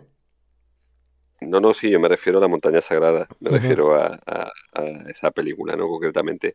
Pero es verdad que si te pones a comparar a Jodorowsky con David Lynch, David Lynch es un tío súper normal. Sí, sí, De- Vaya. sí, sí, sí. Entonces ya me lo he dicho todo, sí, me quedé loco con carretera perdida y de alguien no. normal Sí, es una, es una peli de, de, de, de- domingo por la tarde, de alemana, vaya. Comparado de la 1, ¿no? Sí, sí, totalmente. Comparado con la montaña sagrada. Sí, sí, sí. Ahora sería, ahora sería una, una película turca. Ahora están de moda las películas turcas y ese. Las series turcas, los culebrones turcos son los que están de, de moda, ¿no? Todavía Televisión Española debe tener un fondo de armario de películas alemanas de estas de que ponen por la tarde a las 5 de la tarde de, Eso que va de que por Ratchet, ¿no? Hubo, Canal Sur 2 compró ahí un lote in- ingente de películas del oeste malas. En la, la televisión española de, de películas romanticonas alemanas. Y ahora son románticas. turcas. con un girito, ¿eh? Porque muchas veces Ah, ¿tiene eh, la señora, sí, la señora mayor se enamora de, de, pues suelen ser películas de, bueno, señora mayor, a ver, de ¿Pero personas de, de mi edad, de mi edad. Eh, alguna vez eh, está de fondo y, y entonces luego se enamora de un de un de un apuesto galán de estos también cincuentón o sesentón Ah, pero resulta que mató a su anterior esposa o algo así entonces Ah, la quiere matar así tienen un girito así ah, vale, que no es todo, no es todo romanticón del todo. Hay ahí no no también lo hay ¿no? O tiene una relación oculta que no le, no le muestra a la señora. Con un Entonces, judío. Ahí hay algo de tor- tortura, sí. Con un judío y son alemanes. Y, No, eh, no, no, a eso no llegan. vale. Bueno, Valdi, aprovechando que tú has visto Santa Sangre, yo tengo que hacerte algunas preguntas sobre la Joder, escena. pero lo vi, lo vi hace muchos años, si me voy a acordar. Mira, una que le he dicho yo que es al principio de la película, eso del elefante muerto que tiran a la basura y empieza a caer gente mm, al basurero mm, vestidos de blanco Vale. y a desmembrar el elefante y a Yo entendí que era, sí, claro, yo entendí que era precisamente una crítica social a la miseria y entonces el elefante se muere y, aprovechan para, para coger carne para comérselo. Vale, vale. Ten en cuenta que un, en, en un elefante de circo, ¿no? Si no me equivoco, Sí, sí. era del circo y entonces y los que los desarrapados de estamos hablando de México y los desarrapados de México DF pues aprovechan para comerse lo que pillen y hay mucha carne que pueden comer que carne, carne no se come todos los días Vale, vale, te lo compro. Vale. Otra cosa. La mujer culturista, que era una cosa así como, mm, yo qué sé, como una lanzadora de disco eh, de Azerbaiyán o una levantadora de peso rumana, mm, pero pásale De, el de Ale- de. Alemania Democrática. Sí, eh, pásale esa es la que tenía tatuajes ¿no? no, la de las ¿No tatuajes, no, las tatuajes esas se le veía hasta, yo qué sé, hasta, no, no se me ocurre ninguna burrada ahora mismo, pero que se le veía todo. No, yo estoy hablando de que llega un momento dado y que él, eh, el hijo de Jodorowsky, cuando está bailando eh, como vestido de mujer, haciendo los bailes de la, los brazos de la madre y tal, y hay una tía que es culturista, pero que tiene toda la pinta de ser un tío, pero es una tía. Y, y, y, y se... y- ¿Eso, ¿Eso por qué, tío? de eso no me acuerdo no me acuerdo penal ¿no? eso no, no se me quedó marcado la verdad lo vi hace hace muchísimos años Y los enanos, no, enanos que flipantes, pero bueno eh, es que estamos en el mundo del circo entonces en el mundo del circo hay Pero si, todo tipo de- si eso era ya después de que terminara el circo. Ah, sí. Y, lo- y los down, los síndromes de down, que eh, es que tampoco le puedes buscar lógica a la película de Jodorowsky, teniendo en cuenta que Santa Sangre es de las más lógicas que hay en Jodorowsky. ¿eh? Joder, macho, me cago en su puta madre. La más lógica. De las más lógicas quiero decir que, que, que tiene sentido, ¿no? ¿Sabes? No, Sí, sí, hay no, cosas si que yo, no tienen sentido, pero... si yo me río porque que- Pedro le está cruyendo, se le está, se, se le escucha crujir la neurona desde aquí, diciendo que, intentando comprenderla, ya le dice que de las más. Sí, es de, la, es de las ¿Cuál más sería de las ¿eh? menos lógicas? ¿Cuál sería de las La menos montaña lógicas? sagrada. La montaña sagrada, sí. La montaña sagrada es, es surrealismo puro y duro.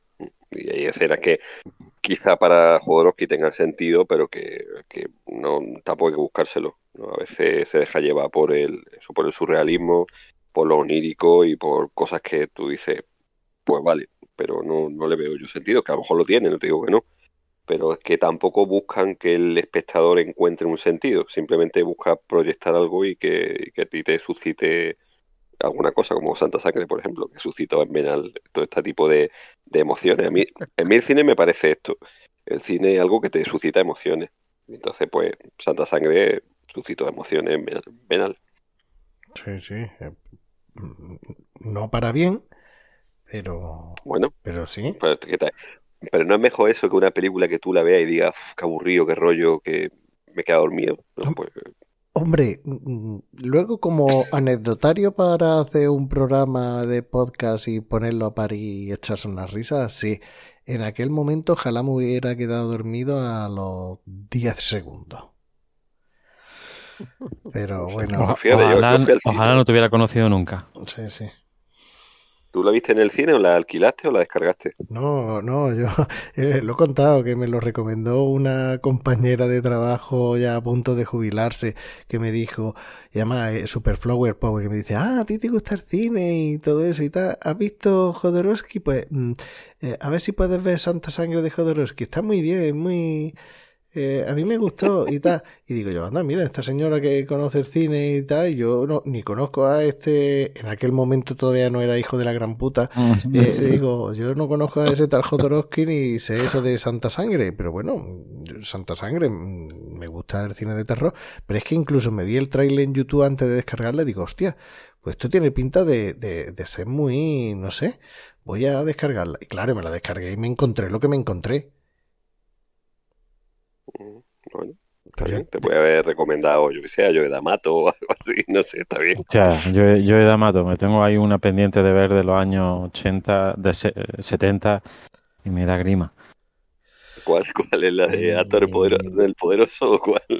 No, no, no son de esas, eh, porque este antes de hacer porno hizo de miedo. Claro, este de hizo Yalo, hizo Eh, cosas. hostia, es que había una, pero no me acuerdo ahora, tío. No, no, no me Demencia, acuerdo. una Demencia, demencia, esa, demencia. Demencia, la tengo ahí pa- mm, para descargar, para, para verla, pero todavía no, no he empezado a Y tiene, y tiene una que tiene un título fantástico que es La noche erótica de los muertos vivientes. También. Paso, paso. Para ver carne de pedazos caerse de Eh, es como criaturica. entre eh, erótica y de zombie. Es una cosa maravillosa. Con, bueno, con un mito del cine erótico que es Laura Gemser. Supongo que sabéis quién es, que es la que hizo de, de Manuel Negra. Mm, No, No, no, no, no, no, no suena eso. Vaya, No. muy bien. Es un mito. Laura Genser es un mito erótico de los años 70. En Manuel Negra se va al oriente, ¿no? Eh, pues no sé, esa será otra más, me imagino. y hemos cambiado de cine de terror cine de Perdón, ya está, ya está. la- la No, no, está bien, que está bien. Lo No, pero bueno, es que me he acordado, me he acordado de que la protagonista de esa peli era Laura Genser, que eso que es un mito de, No, de- yo mi- de- del mito erótico de los tiene ya 70, 73 años, por Dios. mito erótico de los 73 70 no, de los 80 sí, más o menos, y de los 90 también, pero de los 70 me pilla lejos. Bueno, Silvia Kristen, ¿era la Manuel no, de Silvia Manuel?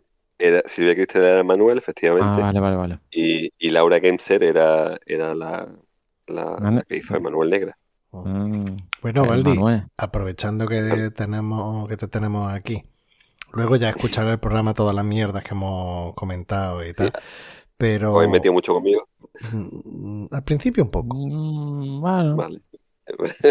Te, te hemos, te hemos nombrado en- en- con Cliff Barker. eso. Bueno, pero ya, lo escucharás, ya lo escucharás y no dejarás comentarios y tal. Que mira, hemos estado hablando de, de experiencias de, con el cine de terror, nuestros primeros recuerdos, unas cosas que nos asustaron y tal. Luigi ha dicho, por ejemplo, recuerda de cuando vio Chuscri, el muñeco diabólico. Yo estaba hablando de, de la huella del crimen y de de raza de noche. Plisken también ha estado hablando de, creo que decía fantasma, ¿no? De Phantoms, sí. Mítica película de. Sí, pues, pues precisamente Fantasma, yo creo que debe ser de mis primeros recuerdos así de. Que, de película que me. que me dio algo de miedo, quizás. La pelotica metálica esa. El, el, el viejo este alto, Sí. ¿no? Eh, No Sí, era el el hombre. hombre, el hombre de mayor. negro. Sí, es que, a ver, Fantasma es del, del 79, es Fantasma. Me imagino que en España se estrenaría en el año 80 o así, supongo, ¿no? En el 81, me imagino. Pero luego después, verdad que tuvo una, tuvo una serie de secuelas posteriores, ¿no? Eh, pero la película original, recuerdo que estaba basada en una novela de Peter Straub y, y yo me había leído la novela eh, porque, bueno, yo, yo era un niño friki. Eh, tenía, mm, Que una, No, una- no me lo creo. Sí. Eh, había una novela de terror en, en mi cuarto porque mi hermana compraba cosas de... Mi hermana me llevaba 10 años, ¿no? Y compraba cosas de terror y esto, y entonces pues yo leía. Y entonces igual que leía cosas del siglo XIX y eso, pues me leí Fantasma de Peter Strauss, que me dio miedo en su momento. Y luego vi la peli y recuerdo que sí que me dio... mm, Bueno, pues me dio... Me dio miedo. Fue una de prim- los primeros recuerdos así que tengo de, de peli de, de miedo. Porque de pequeño no recuerdo haber visto yo muchas pelis de miedo, la verdad. Los pingueros. Pero- No, eh, eh, creo que lo he comentado en el grupo de WhatsApp, ¿no? Tommy. Tommy Hostia, me dio Tommy. mucho miedo. Tommy, cuando se pone el John con esos zapatos y esas chaquetas y esas gafas a tocar piano, no, por favor. Rocketman. Eso da mucho miedo. No, porque eh, El Exorcista ya la vi mayor y entonces, y bueno, supongo que también habré hablado del final de la escalera, con la pelotica que cae, ¿no? Que Sí, Luigi. no Sí, canica, he dicho Luigi. por eso sí que está también con la- los golpes en la bañera, ¿no? De- del niño ahogado y cosas, pero en general no tengo Es yo verdad, muchos verdad, tío, recuerdos. es verdad, verdad. Sí, ¿te acuerdas de pom, pom, pom? Eh, y la, y la sí, grabación sí, de la psicofonía. Pero en realidad, realmente no, no tengo yo muchos recuerdos de películas de miedo que viese cuando era pequeño, porque no, no, no, no recuerdo nada que me, así que me impactara y que me dejara asustado. ¿Y películas que, televisión. que te marcaran? No, no necesariamente, porque no, estoy pensando, estoy intentando, a ver, no me he preparado nada de esto porque como no pensaba intervenir, pues no pasé luego he dado las circunstancias de la oportunidad y digo, venga, va, me cuelo y así hago de, pero hago de fantasma que aparece, pero no, no, no recuerdo ninguna cosa así que me diera mucho miedo de pequeño. Estoy pensando en programa de televisión y tampoco realmente, ¿no? Seguramente habrá alguna cosa, pero no. Lo que más recuerdo es, como digo, estas dos cosas, la película de Fantasma y la de y la del al final de la escalera. Pero pero no, no, no tengo muchos recuerdos de algo que me generase miedo físico. De, igual que, por ejemplo, yo sé que mi cuñado decía de una serie que había en televisión de un, un niño que se acercaba a un cristal y que le pegaba, no sé, no la he visto nunca, ¿no? Pero creo Eso que es España, Silent Slot. exacto, creo que en España dejó traumatizado a una generación entera de niños. Sí, yo eso lo he comentado. Slot, sí. Sí, sí, el. Sí, en el el, crío, pues- el crío volando por la ventana haciendo con la muñeca. el programa que hicimos sobre... eh, ay, Stephen King. ¿Qué? Stephen King. Stephen King. Sí, el programa que hicimos sobre Stephen King. Que cada dos por tres salían los chicos del maíz versión volumen 84.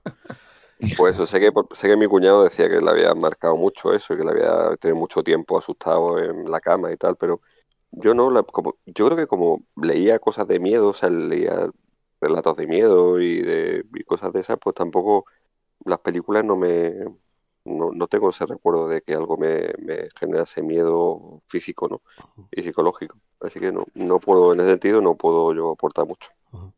Bueno, pues seguro que puede aportar ahora que Plisker no va a comentar alguna historia creepypasta, que creo que alguna que otra se la ha contado su hijo, su vástago.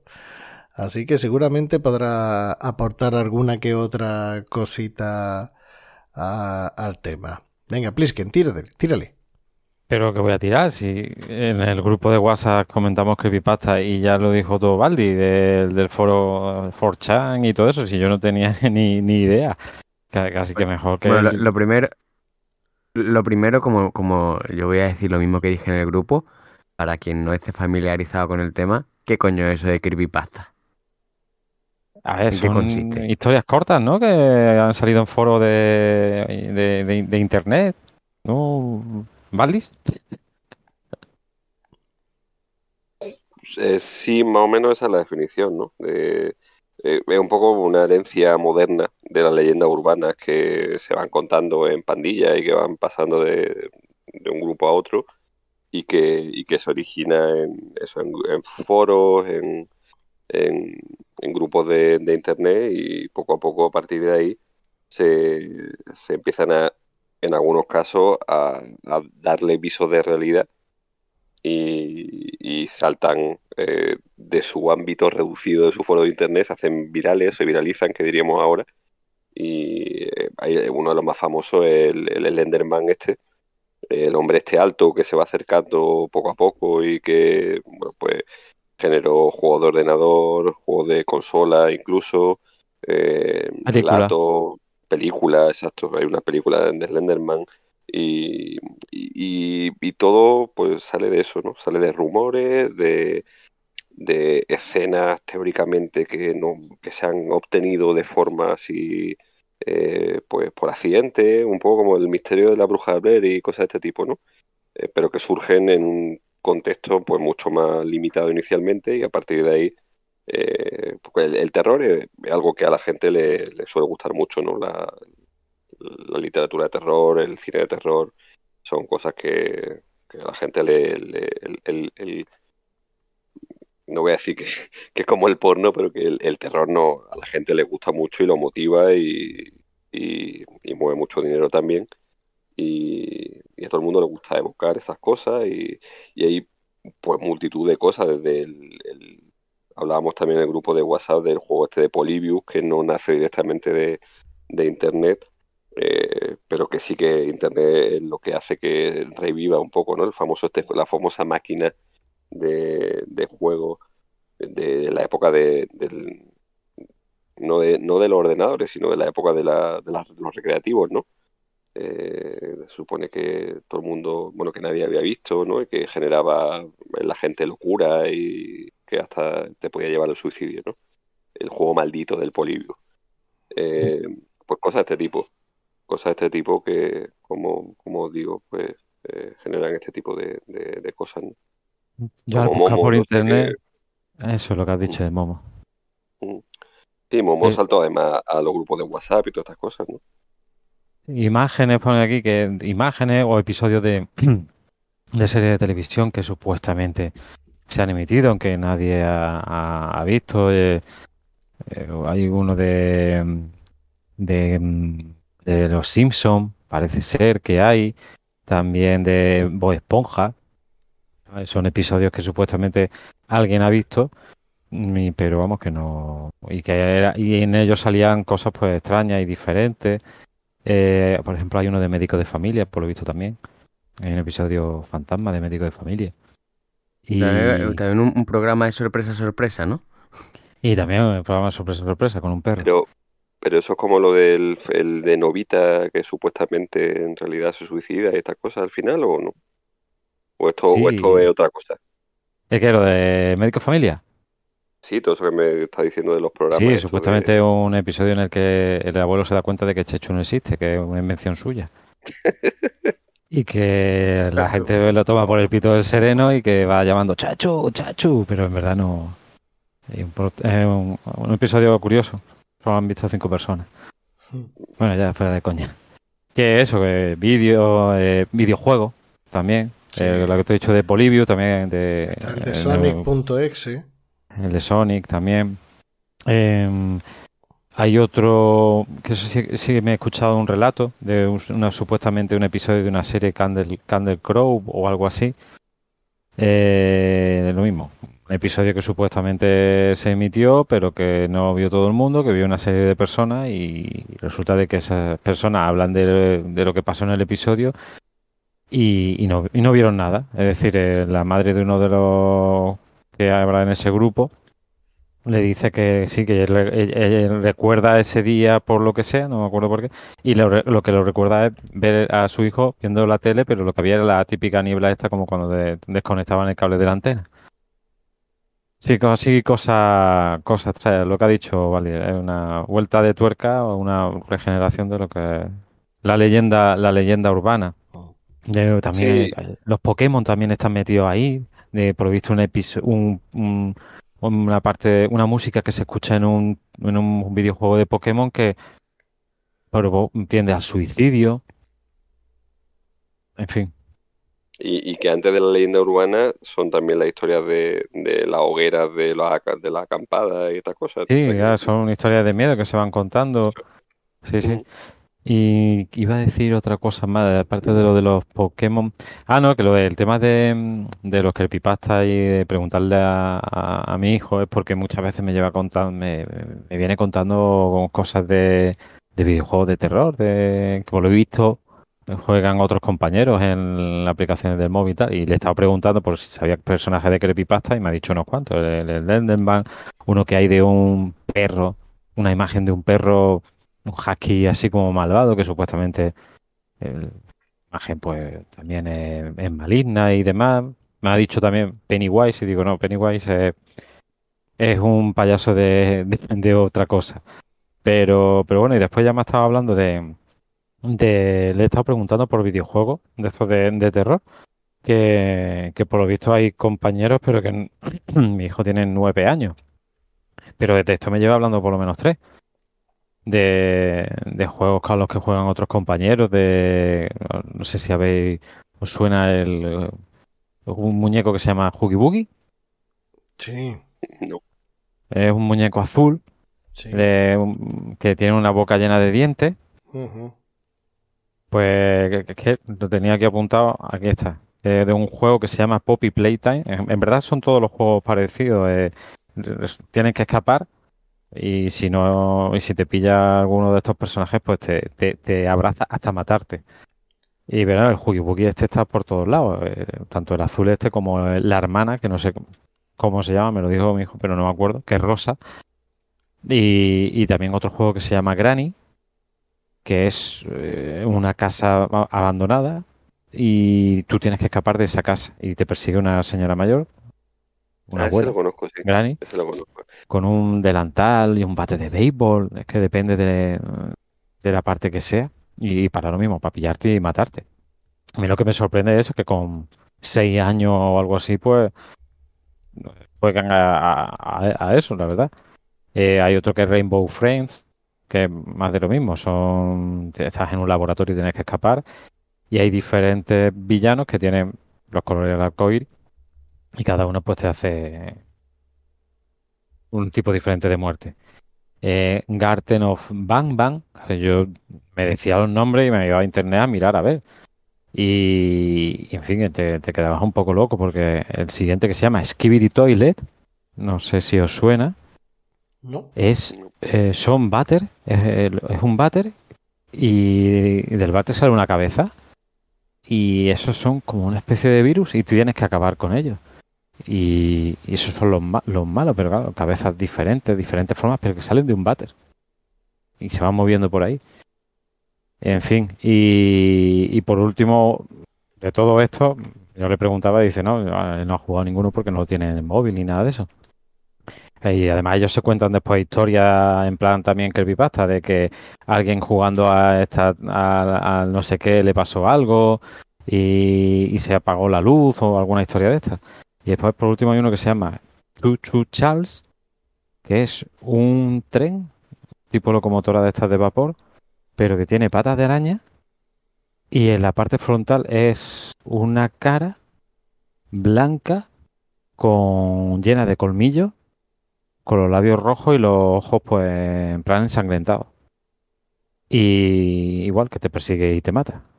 En fin, que eh, como curiosidad, para que sepáis, pues bueno, lo que, lo que se cuece un poco por ahí de, de videojuegos de, de terror. Para niños.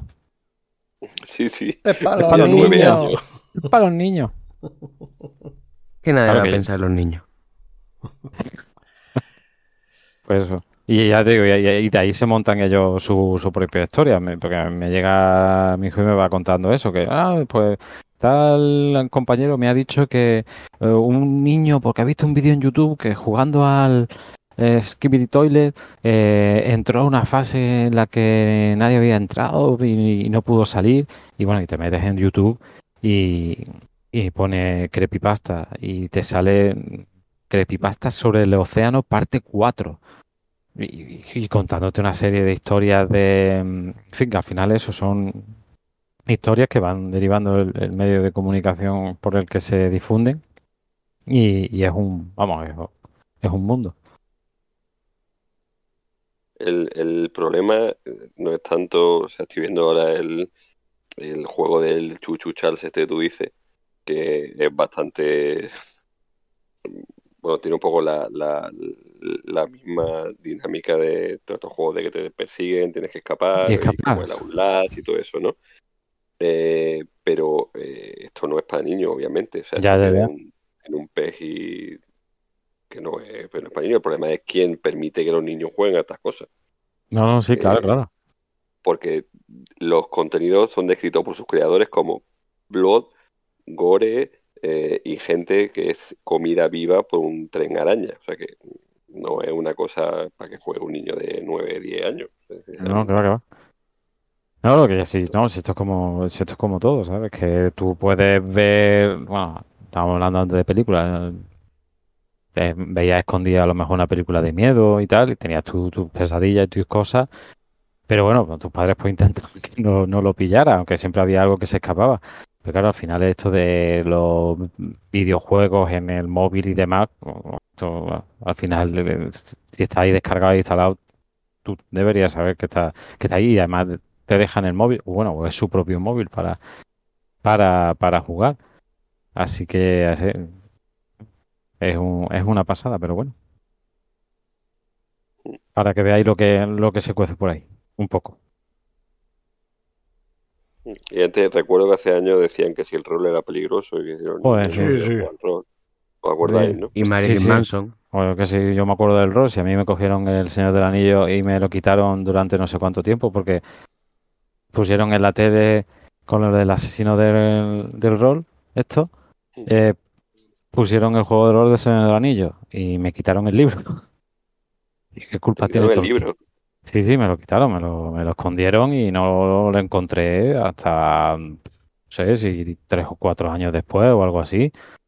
Además que era una edición... ¿Qué una vínculo edic- tenía el, el rol con Tolkien? Que, que era cosas de friki así en general, ¿no? No, porque en la tele salió un juego del Señor de los Anillos de rol y, y como mm, si tú jugabas al rol, mataba, porque todo el mundo iba, porque todos los días habíamos gente muerta por las calles por el rol, pues, pues ya está, la culpa de Tolkien. Además, cuando recuperé el libro, eh, tenía arrancado um, um, seis o siete páginas del final, Estaba censurado, ¿no?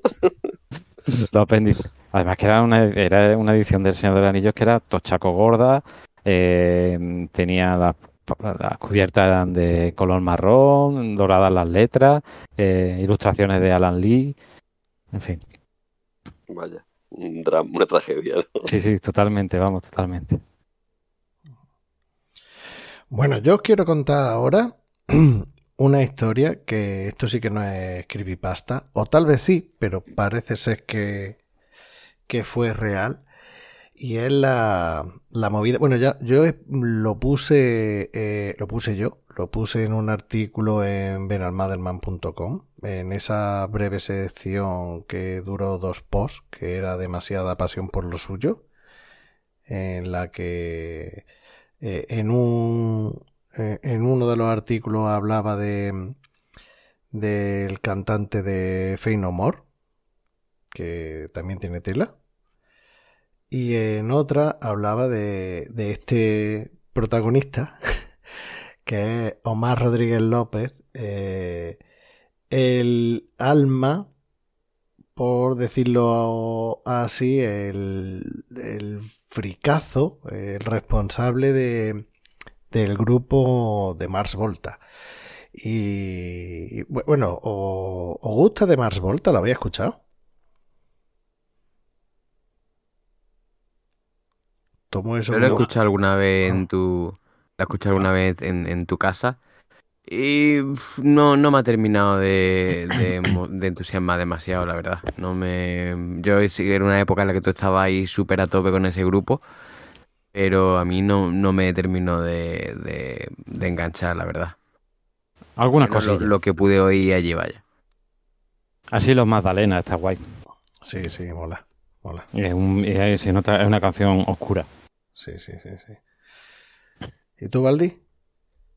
Yo no, yo no lo he escuchado algunas canciones suyas, pero no, no, no soy ni gran conocedor ni gran seguidor del grupo. Bueno, No, pues no- no era. yo, yo soy súper fan, o era súper fan, ya hace tiempo que lo, que lo dejé porque el tío este, como pongo en el artículo de demasiada pasión por lo suyo, el tío este es una persona que no puede parar de crear, que tiene la cabeza llena de, cosas geniales y, no puede parar.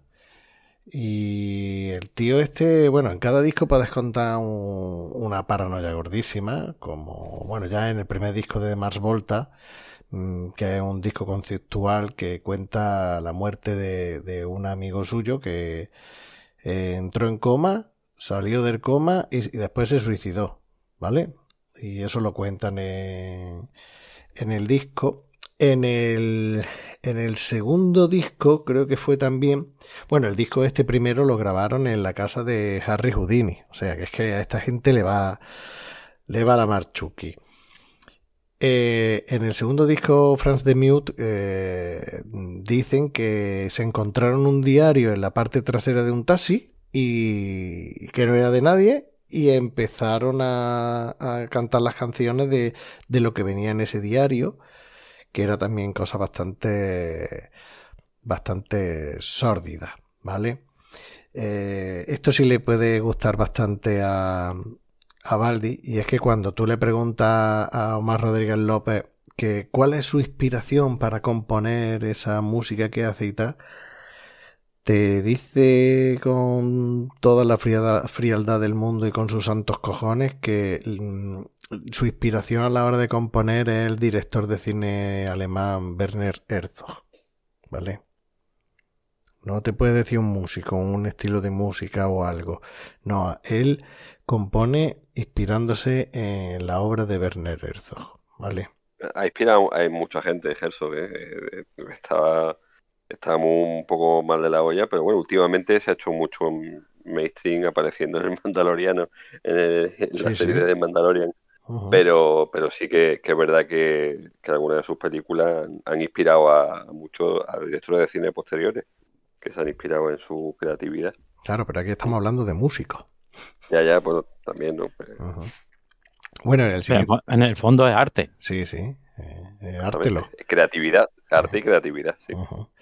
En el siguiente disco Amputexture, eh, que te eh, habla mucho sobre las religiones, incluso habla de la muerte de San Juan de la Cruz en canciones y tal. Tiene una que es la que ha dicho Plisken, que es la de Asilo Magdalena, que cuenta sobre monja poseída, eh, que está inspirada en, instituciones mentales donde se cometían atrocidades. Y precisamente aquí en, la gira del Amputecture eh, de Mars Volta, pues hizo la gira, eran los teloneros de Red Hot Chili Peppers, ¿vale? ¿Y qué ocurrió? Que Lomar Rodríguez López hizo un viaje a Jerusalén. Hay gente que cuando va de viaje regala imanes. Y este regaló una Ouija comprada en Jerusalén. Y cada vez que terminaba el concierto, en vez de irse de groupie, allí a... ¿Dónde, está, ¿Dónde mis Lumi? Plisken, ¿dónde están mis Lumi? Pues en vez de hacer eso después del concierto, pues se ponía a hacer la Ouija, ¿vale? Ahí cada uno con su movida. Bueno, pues eh, haciendo la Ouija que se lo pasaban estupendamente el Flia, el Fruciante y, y Omar Rodríguez López y el Cedric Bixer Zavala, que fue al que le regaló la, la Ouija, pues mm, le apareció, bueno, a la Ouija le pusieron el nombre de, de Soothsayer, el adivino, y le apareció un ente que se identificó como Goliath, ¿vale? Que se suponía que era eh, en tres entidades en uno, que era como un triángulo amoroso entre una mujer, eh, su hija y, un hombre, ¿vale? Que, que contaba así como la historia de, un triángulo que en Medio Oriente se definía como asesinato de honor, que es cuando a una mujer es violada, como está marcada para la sociedad, lo mejor es matarla, ¿vale? Entonces, el ente este, eh, Goliath, empezaba a pedirle cosas y ellos pues, le- pues lo hacían. Pero cada vez le, le pedían cosas más raras y cosas más... Incluso le pedían que, que dejara que se metiera en el cuerpo de, de alguno de, de los miembros. Entonces lo que al principio era una diversión empezó a convertirse en algo mm, más mal rollero, ¿no? hasta tal punto que hicieron eh, o sea, lo, dijo que si no le hacían caso le, lo iba a maldecir, entonces decidieron hacer un rito para destruir la Ouija y romperla en dos partes que enterró en sitios separados y que nadie sabía dónde estaba. Vale. A partir de aquí empezaron eh, eh, las movidas. Las movidas como, como que eh, la grabación de este disco, que casualmente le pusieron de nombre Bedlam in Goliath, se borraban. Tenían copias, copias los discos duros y todo se borraba. Y, y no sabían por qué. De hecho, el técnico de sonido que no sabía nada del tema de la Ouija ni nada, porque no participaba en la gira con los Chili Pepper y esta gente, y que había estado ya grabando con ellos los anteriores discos, decía que, que el disco ese, que, que eso estaba maldito, que lo que querían era volverlo loco, les robó los discos duros de las grabaciones, se los llevó. Cuando por fin los rescataron, los discos duros estaban borrados, o sea, la grabación fue una cosa totalmente eh, yo qué sé, dantesca. Eh, eh, Juan Alderete, que era el bajista de, del grupo, mm, tuvo una enfermedad sanguínea que solo la tiene el, único por, el 1% de la población mundial. Y descarta, bueno, descartaron mm, tres de las baterías que tenían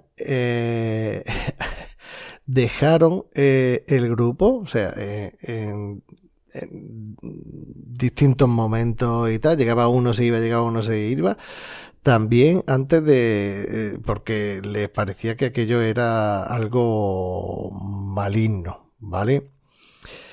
Más cosas que le pasaron a, Omar López, le salió una herida en el pie. Dicen que posiblemente fuera por el uso de los zapatos. Tuvo una herida bastante grande en el pie sangrante que tuvieron que operarle y estuvo un montón de tiempo sin... Eh, o sea, con el, pie ahí como, como puede estar ahora Valdis, pero peor, ¿vale? Eh, tuvieron que regrabar y una y otra vez y otra vez el disco eh, iba a tener mayor duración de la que actualmente tiene, pero es que de tantas veces que grabaron y, tal, y por tema de tiempo y por la producción, pues tuvieron que, dejarlo. Eh, se inundó el estudio de grabación, con lo que perdieron un montón de tiempo. Eh, ya os he comentado que el, el guitarrista e ingeniero sufrió ataques de pánico y varios colapsos nerviosos. Eh, o sea, una, unas movidones gordísimos. Y por último, mm, mm, hacían, si veis eh, el videoclip de, de la canción Goliath del vídeo de Mars Volta, aparecen los miembros del grupo con perdón de la palabra, eh, cada uno tocando un instrumento distinto a que ellos tocan, haciendo como una especie de playback que no tiene nada que ver. Eh, de hecho sale eh, Omar Rodríguez López tocando un violín y el cantante sale...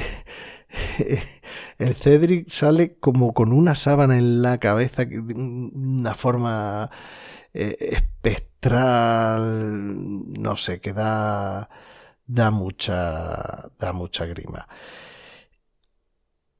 Luego tuvieron suerte porque fue el disco que, digamos, lanzó a, la fama y con el que ganaron un, un Grammy. Pero toda la historia que, que tuvieron con, con lo de la Ouija y todo esto fue bastante, bastante sórdido. Dijeron que fue una racha de, de mala suerte. De hecho, en aquel momento eh, no estaban nada contentos con el disco ni con lo que habían hecho.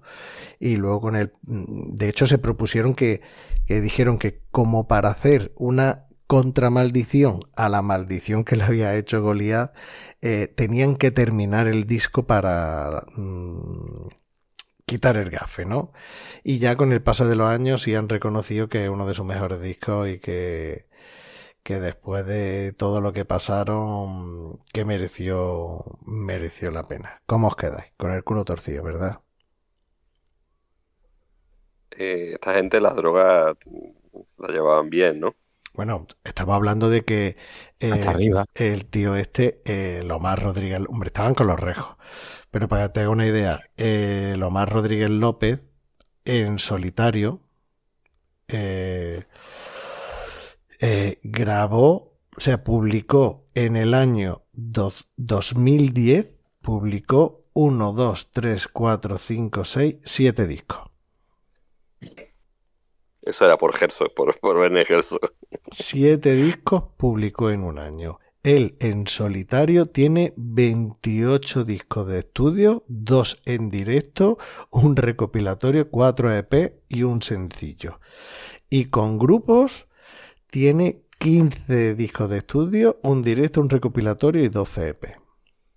Es una persona que no puede parar de crear.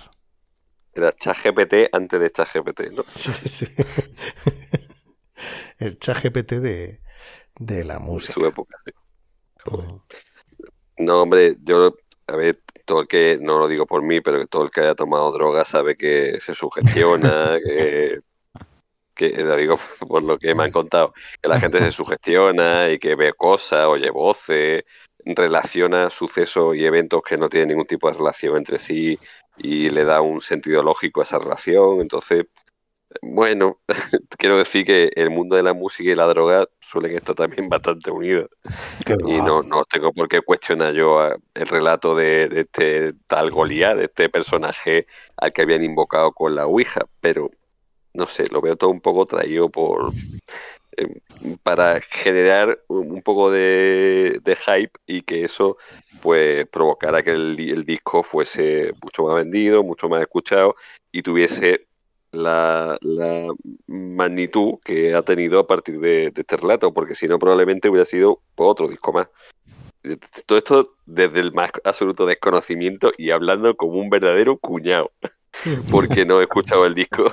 Así que, pero el relato que me has, con- que has contado, que nos has contado, y, y- y todo esto, pues, ¿qué quieres que te diga? Hombre, a mí, a Sí, mí- que, a puede, mí que me puede haber mucho a lo mejor gente. discos de. Puede haber discos que se hayan grabado de otro grupo y tal, sin tabla Ouija ni nada, y que hayan también tenido mala suerte, como rodajes malditos, Claro. que son casualidades, o a lo mejor hay una película de amor súper bonita y súper guay, y por lo que sea, pues han tenido mucha, muchos problemas y, y todo eso, y no, y no tiene por qué ser porque hablen del demonio o, o cosas así. Antes de pasar a rodajes malditos que tiene por ahí cositas, yo quería contar. Pero muy, muy poquitas cositas, muy poco cosas, ¿eh? Sí. Yo quería. Bueno, ya hemos hablado por ahí de John Landy, ¿no? Sí. John Landis, abre comillas, el decapitador.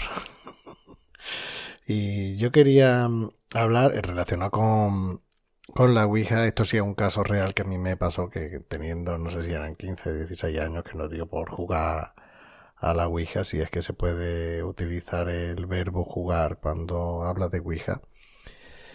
Y a mí me pasó con, con un amigo que vaya que no salió un espíritu o lo que fuera. Yo sé que yo no lo movía. Lo mismo lo movía mi amigo. Pero yo sé que yo no lo movía. Y nos salió un, ente, un espíritu y tal, que se identificó con un nombre y, y nos dijo que era hermano de mi amigo.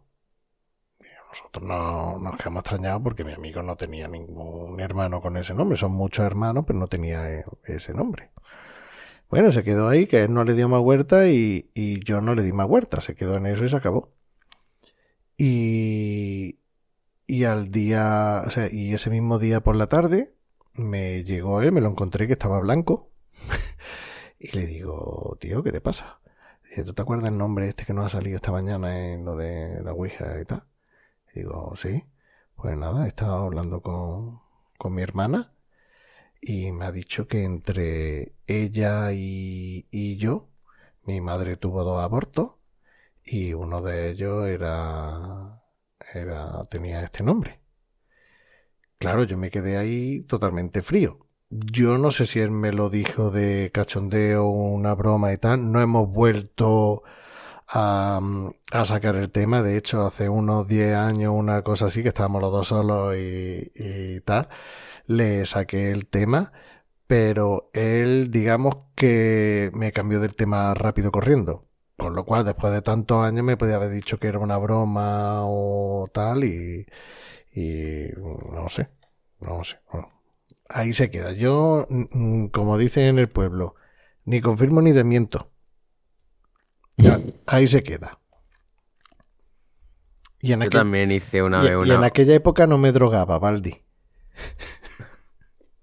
No, no, que cada uno, oye, yo, yo no voy a entrar en la vida privada de nadie. Cada uno haga lo que quiera con su vida. Cada uno que se tome seta y que juegue con la Ouija o Pero- lo que quiera. Claro, pero tampoco hay que estar, o sea, la, la sugestión es, es- es una droga muy fuerte. Mm. Tampoco hace falta estar bajo los efectos de ninguna sustancia para tener una sugestión muy fuerte y, y creer ver cosas, creer que se mueven cosas que a lo mejor tú estás moviendo, pero tú no eres consciente que lo estás haciendo y cosas de este tipo, ¿no? Entonces, bueno, yo es que soy muy cartesiano. Yo una vez también hice una, una ouija, pero esto fue una- un, un poco un poco coña, vaya, porque Una Ouija de coña. que- No, a ver, el, el tema fue el, un, un ant- un antiguo vecino mío que eh, yo solía ir a jugar con él y tal eh, cuando éramos niños. Y entonces pues un día no estaba yo en su casa y resulta que sus padres habían comprado una ouija de, ju- de una, un- una ouija, ¿no? Que mm, no sé si sería un juego de mesa, no sé dónde salió, no sé si es que en aquella época se vendían ouija en la- en las tiendas, en Sí, el es que, Toys R Us. es como- que la vendían de sí, como juguete. Era un juguete. ¿Juguetes para compartir? Eso, es, pues, exactamente. Y entonces, y entonces resulta que me acuerdo que nos ponemos, nos pusimos todos, ¿no? El, pues, el, el niño, el hermano, la hermana también estaría por ahí, los Todos en padres y familia. tal, y empezaron con un, con un, con un vaso, ¿no? Todos con el, con el dedito en el vaso. Y entonces la pre- eh, esto, esta ouija lo que tenía era un sí y un no, no tenía las letras y tal, ¿no? Y la pregunta que hicieron fue, ¿nos va a tocar la lotería? Y misteriosamente el vaso empezó a moverse hacia el sí. Y, o sea, que pintaba a troleo de los padres que, que, que echaba para atrás, ¿no? Porque que yo sepa no les tocó la lotería ni nada. No sé que qué. fue una... Mi, mi, mi- Sí, mi sí. experiencia fue menos, menos traumática que la de, que la de Benal. No, no, la mía no fue traumática Pero- en absoluto, ¿eh? que pensar que mm, supuestos entes espirituales de la naturaleza que sea, ya sea muerto, mm, vivo o seres intermedios, se comuniquen con lo humano mediante un tablerito que tiene una serie de, De numerico. de letras, de numerico, de letras, y de, o simplemente la versión de bolsillo que tenía Luigi, del sí y del no. Eh, Creo que quiere que te diga, hay, hay muchas más formas, teóricamente debería haber muchas más formas que, no, que necesiten esta cosa, que, que tampoco que es una cosa muy antigua, ¿eh? una cosa relativamente reciente, se inventa en el siglo XIX eh, o a finales del XIX, o sea que, que tampoco es una cosa que, no sé, a mí me, me- me parece más un engañabobos que, que, que una cosa supuestamente que comunica, a- que sirve de vehículo a la canalización de supuestos mensajes que entidades espirituales del allá o del más acá o de lo que sea se comuniquen con nosotros de esta manera. No sé, a mí me parece todo tan, tan, y con un vasito o con, o con un o con un triangulito que se mueve de un lado a otro mediante la Con un energía euro. que también con un euro se sirve. Mira, yo no sabía eso. Bueno, Te está euro, quitando todo el eh, encanto. 10 euros. Está quitando todo el encanto, Valdi. También, también. No, no, no. A ver, que, que me parece fantástico que la gente crea en ello. Oye, hay gente que cree en, en- que creía en los Sí, sí, que creía, que me parece estupendo que cada uno crea lo que quiera, ¿no? Y- Pero que si te pones a pensarlo desde el punto de vista frío, es como muy absurdo todo. Y no sé. Que si hubiese ya esas entidades, me imagino que hubiesen tenido forma de comunicarse, ¿no? A través de un tablerito. sí, como, como los aliens, ¿no? Que son todo imágenes borrosas o vídeos que se mueven mucho, ¿no? Y llevan 50 ejemplo. años. Que ya era hora de que eran. Yo que estoy aquí, ¿vale? Que no pasa. Y no, y no hay Sobre todo además porque ciudad. tenemos, tenemos, eh, vivimos en una época en la que desde hace prácticamente como 20 años tenemos teléfonos móviles que tienen, que graban vídeos, fotos y tal, Sí, sí, y, sí. y- y No la- hay las mejores que imágenes que tenemos son de hace 40 años, borrosas y pff, eh, que son muy escurridizos los aliens. Sí, sí. Buscan siempre la tecnología más antigua. Sí, no sé. Son como utilizan, Luigi. una, utilizan una tabla Ouija para saber pues, pasar. Pues mira, igual, igual también los que se comunican a través de la Ouija son los extraterrestres porque no saben comunicarse con nosotros de otra manera. O como o, otra- o- o intraterrestre, ya esto como sería el señor este, Enrique de Vicente. Intraterrestre, la tierra hueca. otro plano, en otro plano dimensional y entonces pues realmente están con nosotros, pero son incapaces de, de comunicarse con nosotros, más que a través de, de una tablita de madera con letras y números. No sé, todo lo veo tan, tan ridículo que sinceramente es que no merece la pena ni, ni, ni, ni- ni- comentarlo con seriedad. O sea, sirve para reírte y para pasarte un cachondeo. Independientemente de que haya quien tenga su experiencia, como el caso de Benal, que, que bueno, que son muy respetables, pero que pueden ser casualidades en el caso de que haya ocurrido algo así, ¿no? Sí, no, yo te, yo- ¿Casualidad o causalidad? yo te lo digo porque O mm, serendipia. yo, yo sé que eso no me lo, no me lo inventé y dudo mucho que, que mi amigo bromeara con, con ese tipo de, de cosas, diciendo que su madre había tenido un aborto con un nombre de niño y tal, y, y que me lo encontré blanco, que fui yo el que le pregunté, oye, ¿qué te pasa? Que no vino a decirme, pues ¿sabes qué es lo que me ha pasado? Está hablando. No, no, me lo dijo. Y, y fui yo cuando le pregunté y me lo dijo. Y después ya de adulto, 10 años, o, bueno, 10 años, mucho más de 10 años después, 15 años eh, después, mm, preguntarle, sacarle el tema y, y que me cambie del tema rápido y tal, como que no quiere la cosa y todo eso, cuando él es el primero que es el más mm, troleador del mundo, que puede decirme, eh, te la metí doblada o algo, no, no sé. Sí, No- sí, pero, igual, eh, igual fue su pero es- hermana la que se la metió doblar a él, ¿eh? Para reírse. pero, también, em, también puede ser. En el pueblo, mm, unos cuantos, entre ellos, eh, eh, este que, que estamos hablando, a veces yo lo he escuchado hablar sobre otro tipo de temas y tal, y, y creen, por ejemplo, que tú no sé, no sabes si lo has escuchado eso, de que si quieres, eh, que te- si quieres levantarte alguna hora, antes de que hubiera, yo qué sé, eh, de que en vez de que sonara el despertador de la mesita de La noche, que- del purgatorio, ¿no? Exactamente.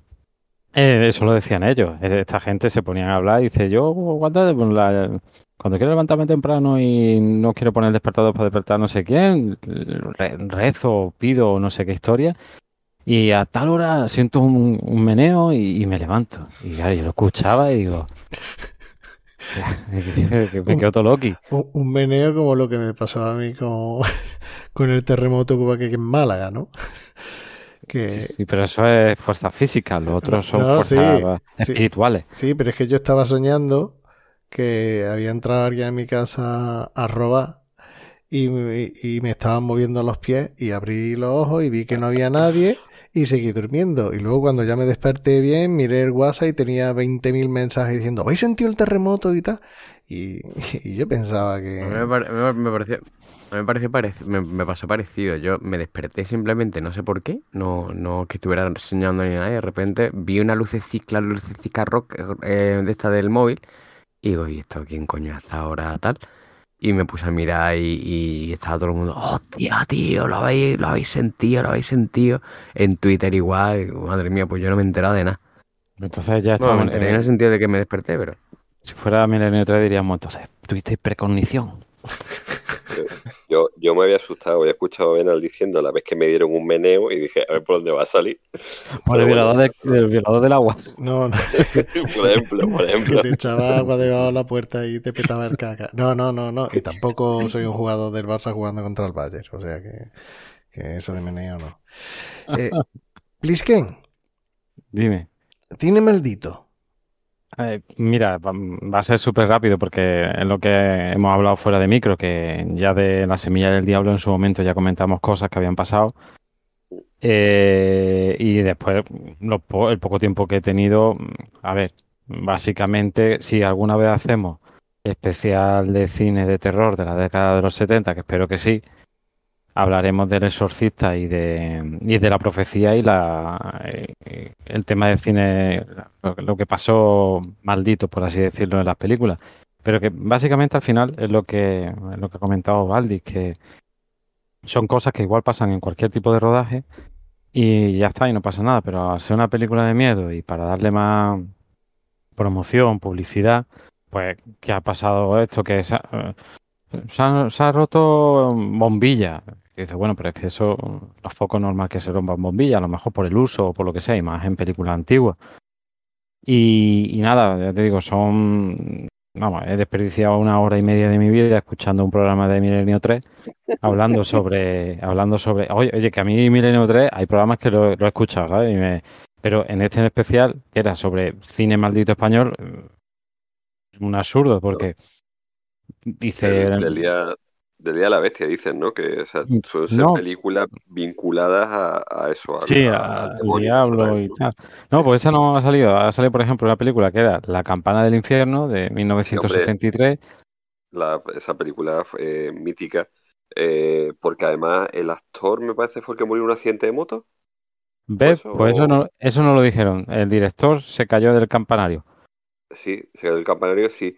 Y, pero esa película, luego además la actriz también tuvo, eh, vaya, creo que, no, la actriz era una de las hermanas, eh, de las hermanas, ah, Pues mira, has dado tú más información que en Milenio 3, macho. eh, no, Porque no, esto pero ha sido media hora para decir que se había muerto el director. no, no fue solamente el director. Eh, eh, la- esa película no está mal, ¿eh? La, la de la campana del, del diablo es una película del setenta y poco, si no me equivoco, de y, y que No, el director, por lo visto, era una promesa y, y falleció. Se dicen que se suicidó o se cayó del Sí, campanario. era, era, era un guerín, sí. Eh, Eh, no me acuerdo cómo se llamaba. El metra no estaba montada y la tuvo que montar Bardem, Bardem fue el que la montó. Eh, y entonces, pues dice que bueno, que no era, claro, no era la imagen, la, la visión que tenía el director y demás. Y que por lo visto dice que eh, fuera de España, en Estados Unidos y en Japón, eso dijeron en el programa, que, bueno, que era considerada una película de culto y demás. Pero no, bueno, en el programa salió hablando el guionista, creo que era, y comentó eso de la muerte del director. Dijo que también hubo alguna otra cosa más, pero no, no llegó a mucho en, en, la, en su comentario. Eh, después eh, habla de, hablaron de otra película, Mariscal del Infierno, del 74, que está basada, yo esa sí la vi, la, he visto para las películas de terror de la década de los 70, que me vi películas extranjeras y después también me, vi, me, me he visto algunas españolas. Entre ellas me he visto esta, de Mariscal del Infierno, que va sobre Gilde Reis. Ah, hombre, Ah, el, una el adaptación. de Fuera de Arco. Exactamente. eh, Un el que- angelito. el- el que después se volvió Lo- Loki. Sí, Y- ba- eh, barba, barba azul, me parece que lo Mm, llamaron. sí. Sí. Y, y nada, pues que la actriz protagonista, que era muy joven, pues se suicidó al poco de, terminar la película. Y bueno, también, claro, aquí dice, no, es que el rodaje se hizo en un castillo y bueno, sonidos extraños por la noche, pero es que es un castillo. A ver, entra el agua por cualquier recoveco, el viento por cualquier recoveco y te hace ruido. Igual lo mismo, las luces se encendían, se apagaban. Eh, había accidentes de carretera, pero claro, es que por lo visto, pues el sitio estaba eh, relativamente en aquella época, en el 74, a una distancia considerable de Madrid. Y, claro, pues las carreteras no eran buenas. pues, hubo algún que otro accidente. Entonces, claro, no es que sea maldito. Y después también Maastricht que salía en el Mariscal de- del Infierno, también salió en la película de la vampira. Y por eso ya la película de la vampira era mal- maldita. Es que, te digo, es, es todo muy, Sí, muy traído cogido. Sí, sí, sí, no. Y después también, ah, ya por último, hablaron de una película que se llama La muerte ronda a Mónica, de los 70 también, que decían que en la película, con el juego de luces y movimientos de cámara y demás, que provocó en, en algunos cines, pues, gente que tuvo convulsiones, ataques epilépticos y demás, pero, ¿sabes? Que Eso Eso es como suena, lo de suena lo que- a, a- William a movida Castle, ¿no? comercial, claro. A movida Que comercial. ponía, como- que ponía una ambulancia en la puerta. sí, Eso es, exactamente, sí. Por ejemplo, ¿no? Pues ya te digo, de eso iba la hora y media de programa de cine maldito español. Que tampoco, ya te digo, que prácticamente no, no, no han hablado gran cosa. Y qué, qué puta injusticia, ¿eh? Y, y qué, qué, qué, qué mala suerte que estamos hablando todo de películas españolas y no le pudo pasar alguna de estas cosas a Santa Sangre. Vaya, ¿eh? Hay que ver. A ver, mm, o a Tommy, Bueno, Tommy. que también. Pero Tommy no es española. No se me ocurre ya, pero no se me ocurre otra cosa. pe- Tampoco Santa Sangre, que es mexicana, tampoco se me ocurre Es cierto, es cierto. cosa peor. Cierto, cierto. Eh, no sé, pero vaya, eh, yo sí recuerdo haber, haber leído o haber visto algo sobre, sobre el Día de la Bestia, que eso que fue una, al margen de que fue un éxito comercial, que fue un poco maldita porque tuvo, tuvo problemas eh, con, con la figura de, con la cabra y la figura del diablo y, y cosas de ese tipo, incluso también tuvieron, le ocurrieron cosas que estuvieron a punto de ser accidentes mortales y cosas así. Sí, pero por Eh, ejemplo lo, lo extrapolamos a Airbag, que casi muere Por ejemplo, sí. el, el director porque, pero claro, pero esa película, que decir, no, esa película no tiene nada que ver y ahí estuvo a punto de, de- de volarle la cabeza, eh, de cortarle la cabeza el director, creo que era, ¿no? Con el capó del coche, aunque se ve en Sí. un, en Sí, un, una un rueda o algo así que salió sí, despedido de la explosión, sí. ¿Sabes? Y, y claro, y no, era una película que, que muchas veces eso es lo que has tú has comentado, eh, eh, casualidad, eh, cosas normales que, que pasan en, en el rodaje Waterworld, la película esta de Kevin Conner. eh, mm, sufrieron dos huracanes o tres, no sé, se fue al garete el decorado varias veces, eh, la gente no aguantaba el Kevin Conner, no, hubo muchos accidentes, ¿por qué? Porque había muchas escenas de acción y en el agua y había fuego, que te quemara, media hogara, porque te pegara una moto acuática en la cabeza, pues era lo más normal del mundo.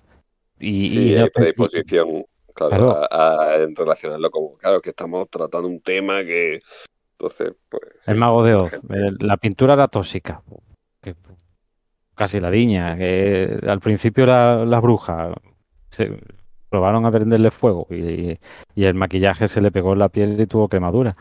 Ahora que, que son que son cosas que bueno que, pasan en los rodajes y son arriesgados y demás. Lo que pasa que bueno que siempre es, es más morboso, más llamativo.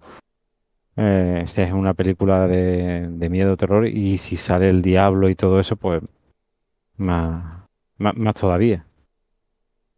Sí, no, sí, puesto a, eso, a hablar de, de películas eh, malditas, pues realmente la, la más maldita de todas es la, la que la que hicieron en el desierto de Nuevo México después de la explos- de la Mm, un conquistador, ¿no?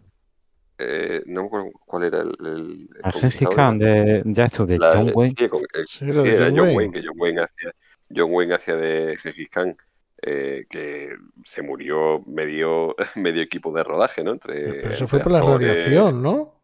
Eso Sí, sí. es, porque, la- por- porque rodaron el desierto de Nuevo México justo después, eh, poco tiempo después de, de- de eso, de experimentos nucleares, y, y- y fue un desastre, ¿no? Entonces, puesto a hablar de película maldita, pues maldita que Eh, eh, y no tiene nada que ver del diablo ni, ni, no, ni nada. efectivamente, no tiene nada que ver. Bueno, pues ha- hablando de los 300 muertos o el gran mm, número de fallecidos en esa película, Luigi tiene un contador, ¿no? De... de ¿Geiger? no. no, un contador de muertes de, de personajes de malos de películas de terror. ¿No es así, Luigi? Sí, a ver, eh, no es que tenga un contador, sino que bueno, me encontré con un con un vídeo de Era para en el que bueno, pues sí, lo tengo, tengo un contador. Pues es un vídeo en el que en el que hablaban de, de cuáles son los malos de películas de terror que tienen más muerte a su espalda, ¿no? Digamos que a lo largo de toda la, de todas las sagas. Entonces, bueno, he, he estado bicheando y he encontrado aquí el artículo del que han sacado la información, que es de una página que se llama collider.com, ¿no? que por lo visto pues se han puesto a ver la, la saga entera y hacía con una libretica se han puesto a, a anotar cuántas cuántas sagas, o sea, cuántas muertes tiene cada uno, ¿no? Entonces, vosotros, ¿cuáles creéis que, puede, que podrían estar en, la, en el top 10 y, y si, en qué orden creéis que son están situados? Claro, pero ¿de qué estamos hablando? De slasher, ¿no? Y sí, más que nada, vaya, hay, hay alguna película que no se, no se mm, corresponde tanto con ese, con ese género, pero, pero sí, la mayor parte son, son slasher, sí. Uf, es que normalmente los, los slasher, te lo estoy diciendo así a bote pronto, ¿eh? Eh, mueren poquita gente porque son los protagonistas 5 o 6 y luego que tenga a lo mejor su amigo o el, o el típico vendedor de la gasolinera al que se cargan y tal. Entonces por película a lo mejor como mucho 15, como mucho, mucho, mucho. No suelen matar demasiado. Ahora, si es una saga como, ¿qué te digo yo?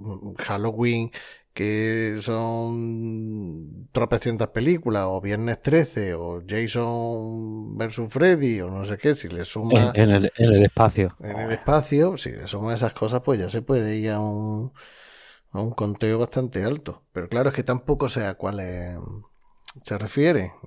No, no sé La- las películas de guerra valen, porque ahí hay muchos muertos. No, no, no, no, son, son películas de terror. Ah, vale, películas de terror solo. Vale, vale. Drácula seguro que muy poco, si no mata a nadie. Que vosotros son Pero las mujeres, las, ponen- com- las convierten Pero en las pone, las pone que no vea. Eso sí, las ponen. Ay, Mónica Bellucci. No, Drácula no sale en el top 10, no. No sabes, ¿no? Y Frankenstein tampoco. Ha dicho de Slasher, pues. Freddy Krueger. Ma- mayor, mayormente de, de slashers. Puede ser. Freddy Krueger. Fre- Freddy Krueger está, está, en la, está en la lista. Está en la Está en el lista, puesto ¿no? número 8. Oh, En el 8. eh, con un total. Sí, con un total de 63 víctimas. El de Show.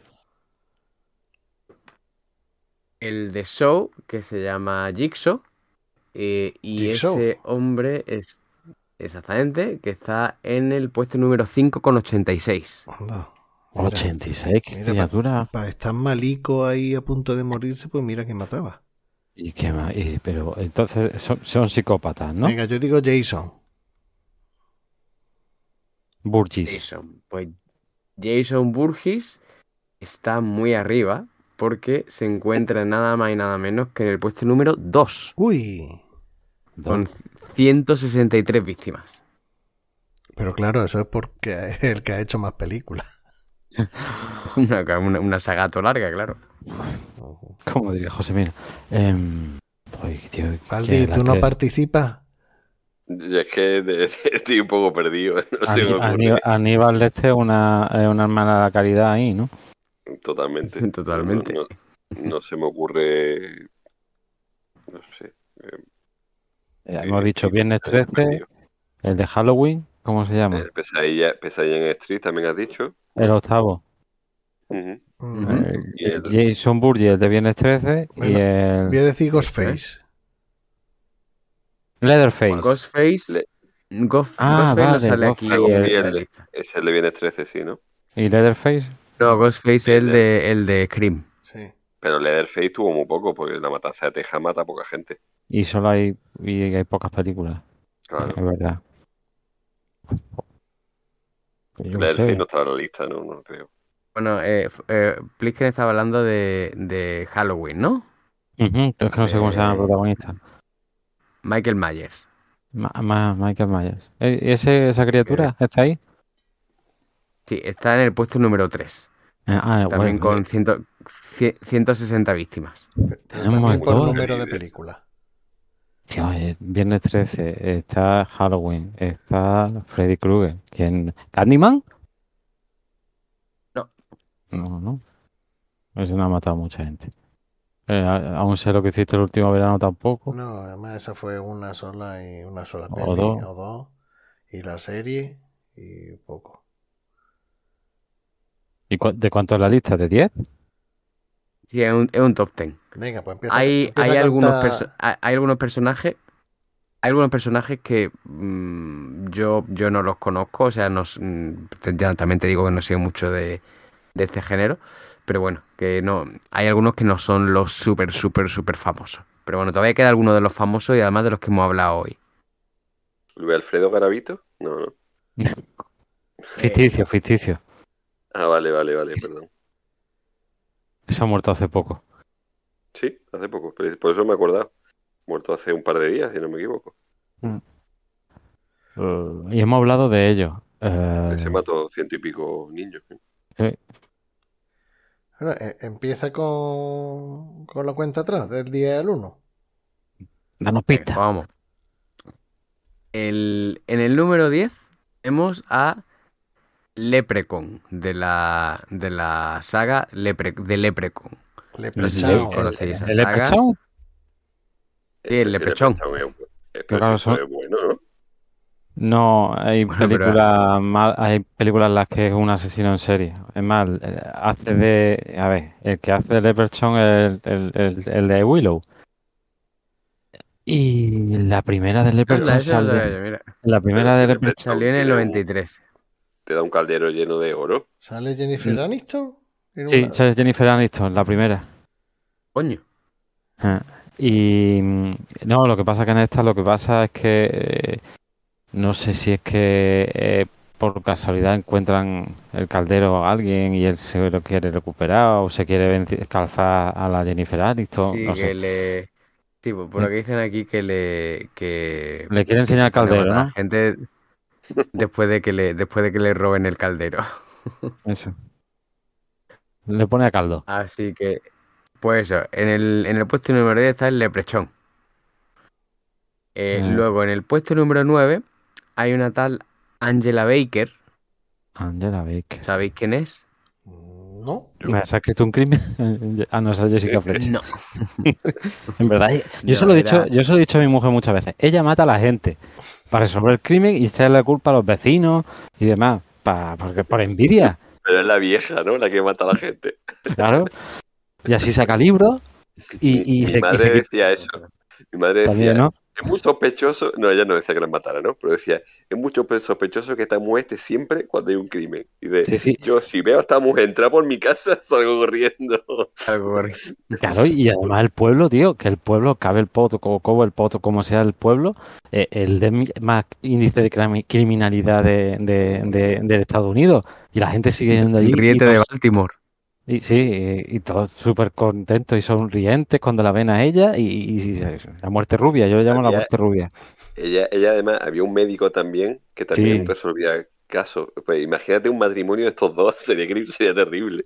Hacían un triángulo entre el sheriff, el médico Me- de la me gafilla y Me Jessica río yo de los Warren, ¿no? Sí, totalmente expediente, expediente Fletcher. La muerte rubia. De Kangeling, el canguelo.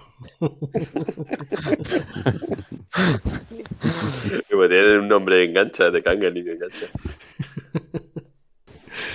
Bueno, que es la señora Baker esa que tú dices.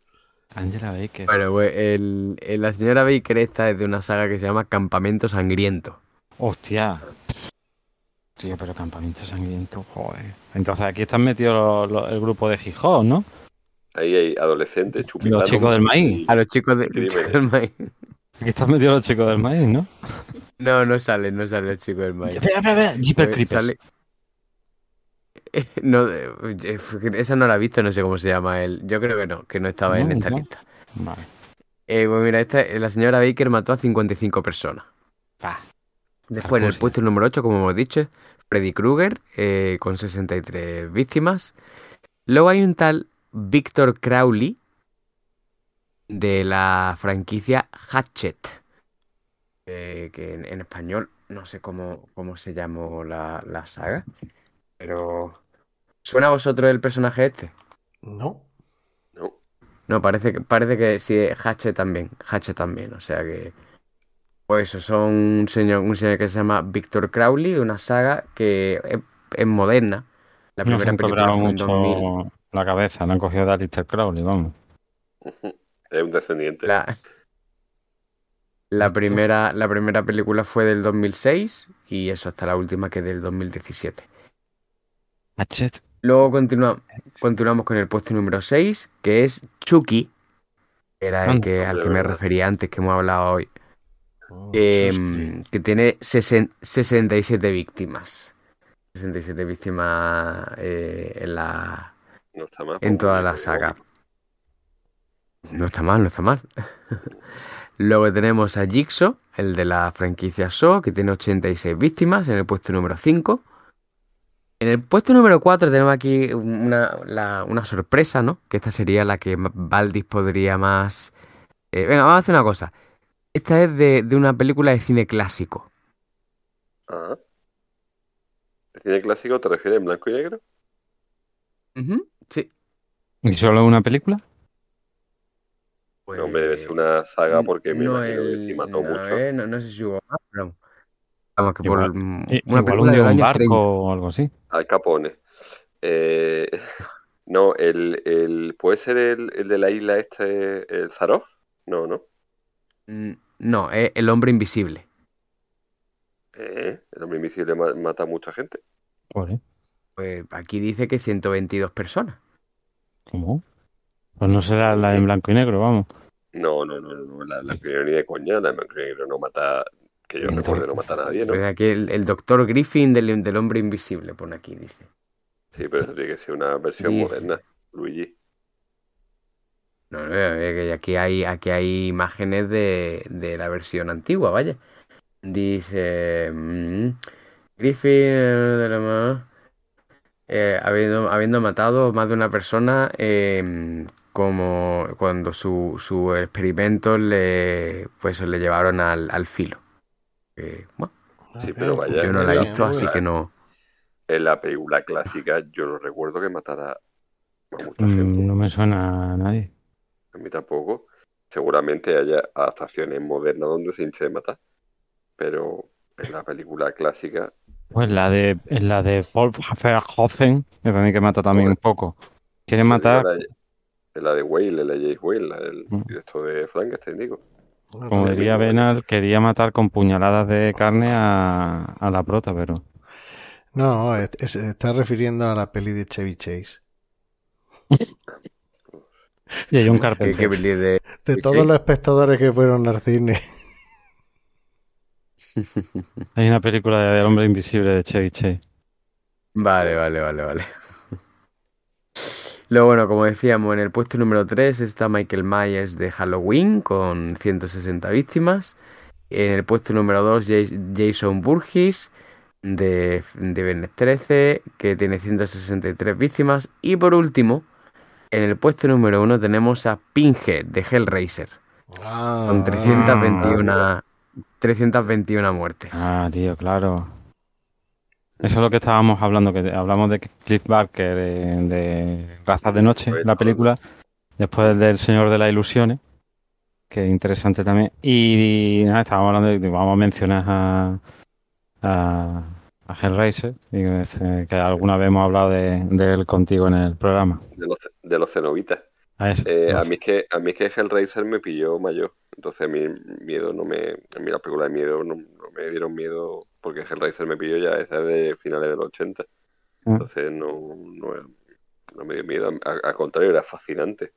El- los que vienen, los que sufren eran como masoquistas, ¿no? Sí, el uni- universo del dolor. Exacto. Y la cajita y todo eso, o sea, era súper. Y el colega con todos los clavos puestos en la cabeza, no sé, todo eso me parecía eh, muy atractivo más que, más que dar miedo.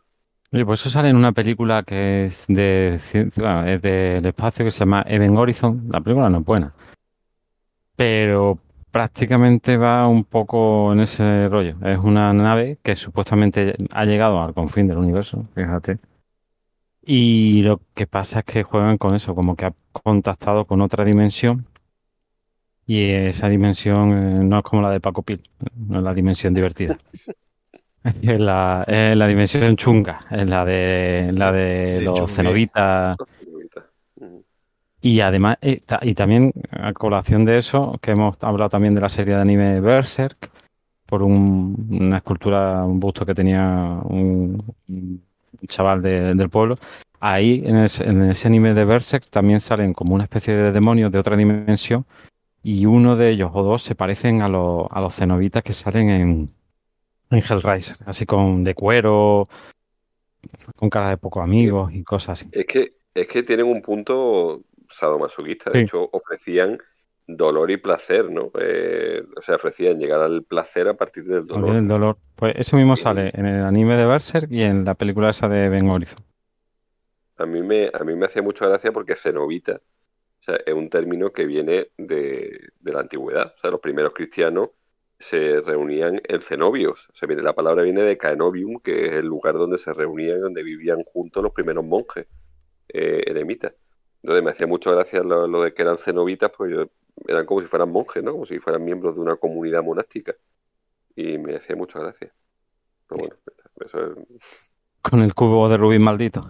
eso mismo, y con, y con los clavos ahí pinchados en, en la cabeza. Pues lo venden, por cierto, ¿eh? el, el, el cacharro de los cenobitas lo venden en Lo he AliExpress. visto. Sí, en AliExpress lo he visto yo también. Que no venden los chinos. Hay que ser Sí, muy sí. friki para comprarse una cosa de esa. Sí, sí, sí. Yo lo pensé, a, mí me, a- a a- mí regalan eso y me da yuyu un poco, ¿eh? Digo, toma para ti. Digo, voy a abrir yo ahora un portal ahí y me va a salir cadena por todos lados. Quita. Y, y enganchada a tu, a tu, a tu piel, ¿no? Que va, que va. En fin. Bueno, chicos, yo creo que este especial de Halloween, en el que de lo que menos hemos hablado ha sido casi de cine, eh, ha quedado bien, ha quedado resultón. Parecía que no iba a faltar tiempo, pero gracias a la incorporación eh, sorprendente de Baldi, pues hemos dado el último, el último empujón. Y nada. He sido el Leprechaun, el espíritu burlón, el Leprechaun. Pues nada, ¿tenéis algo más que aportar? ¿Algo que tuvierais apuntado que, que queréis aprovechar para decirlo ahora? Nada más. No, Bueno, pues nada, pues por, por orden de, de aparición. Eh, muchas gracias, Prisken, que sé que hoy, el día de hoy te ha venido un poquito largo. Bueno, sí, pero bueno, la verdad que al final pues ha sido satisfactorio poder estar aquí echando un rato con vosotros y, y hablar de cine de, de, bueno, de terror, más que de cine de terror, de, de- dándonos una risa, que al final es lo que es lo que cuenta. Y muy bien. También darle las gracias al terrorista, a la psicofonía, a la ayatola, al aljibe y al cementerio. Gracias, Luigi. Muchas gracias a ti. Y gracias por esta a- aportación por sorpresa de, de Baldi. Nada, nada, a vosotros. Un día tenemos que hablar de esto, de, de cine así de Amando de Osorio, de Polnachi y de cine este español cutre de, de muertos vivientes y cosas de este tipo, que eso siempre, siempre gusta. Pues hemos estado, por lo menos hemos mencionado a Polnaski. Ya, ya lo escucharás, ya lo escucharás. Y lo mismo te sorprende como, como lo hemos nombrado. Bueno, y a los oyentes ya sabéis, estamos en... Me niego a decir X, estamos en Twitter, eh, ya sabéis, en nuestro correo electrónico, enviarnos algo que nos llegan a, a la bandeja de Gmail, cine de barra arroba gmail.com. En iBox si os estáis portando guay, nos estáis dejando muchos comentarios, bueno, muchos comentarios son cuatro. Eh, así que lo dicho, gracias y agur. Adiós. Yogur.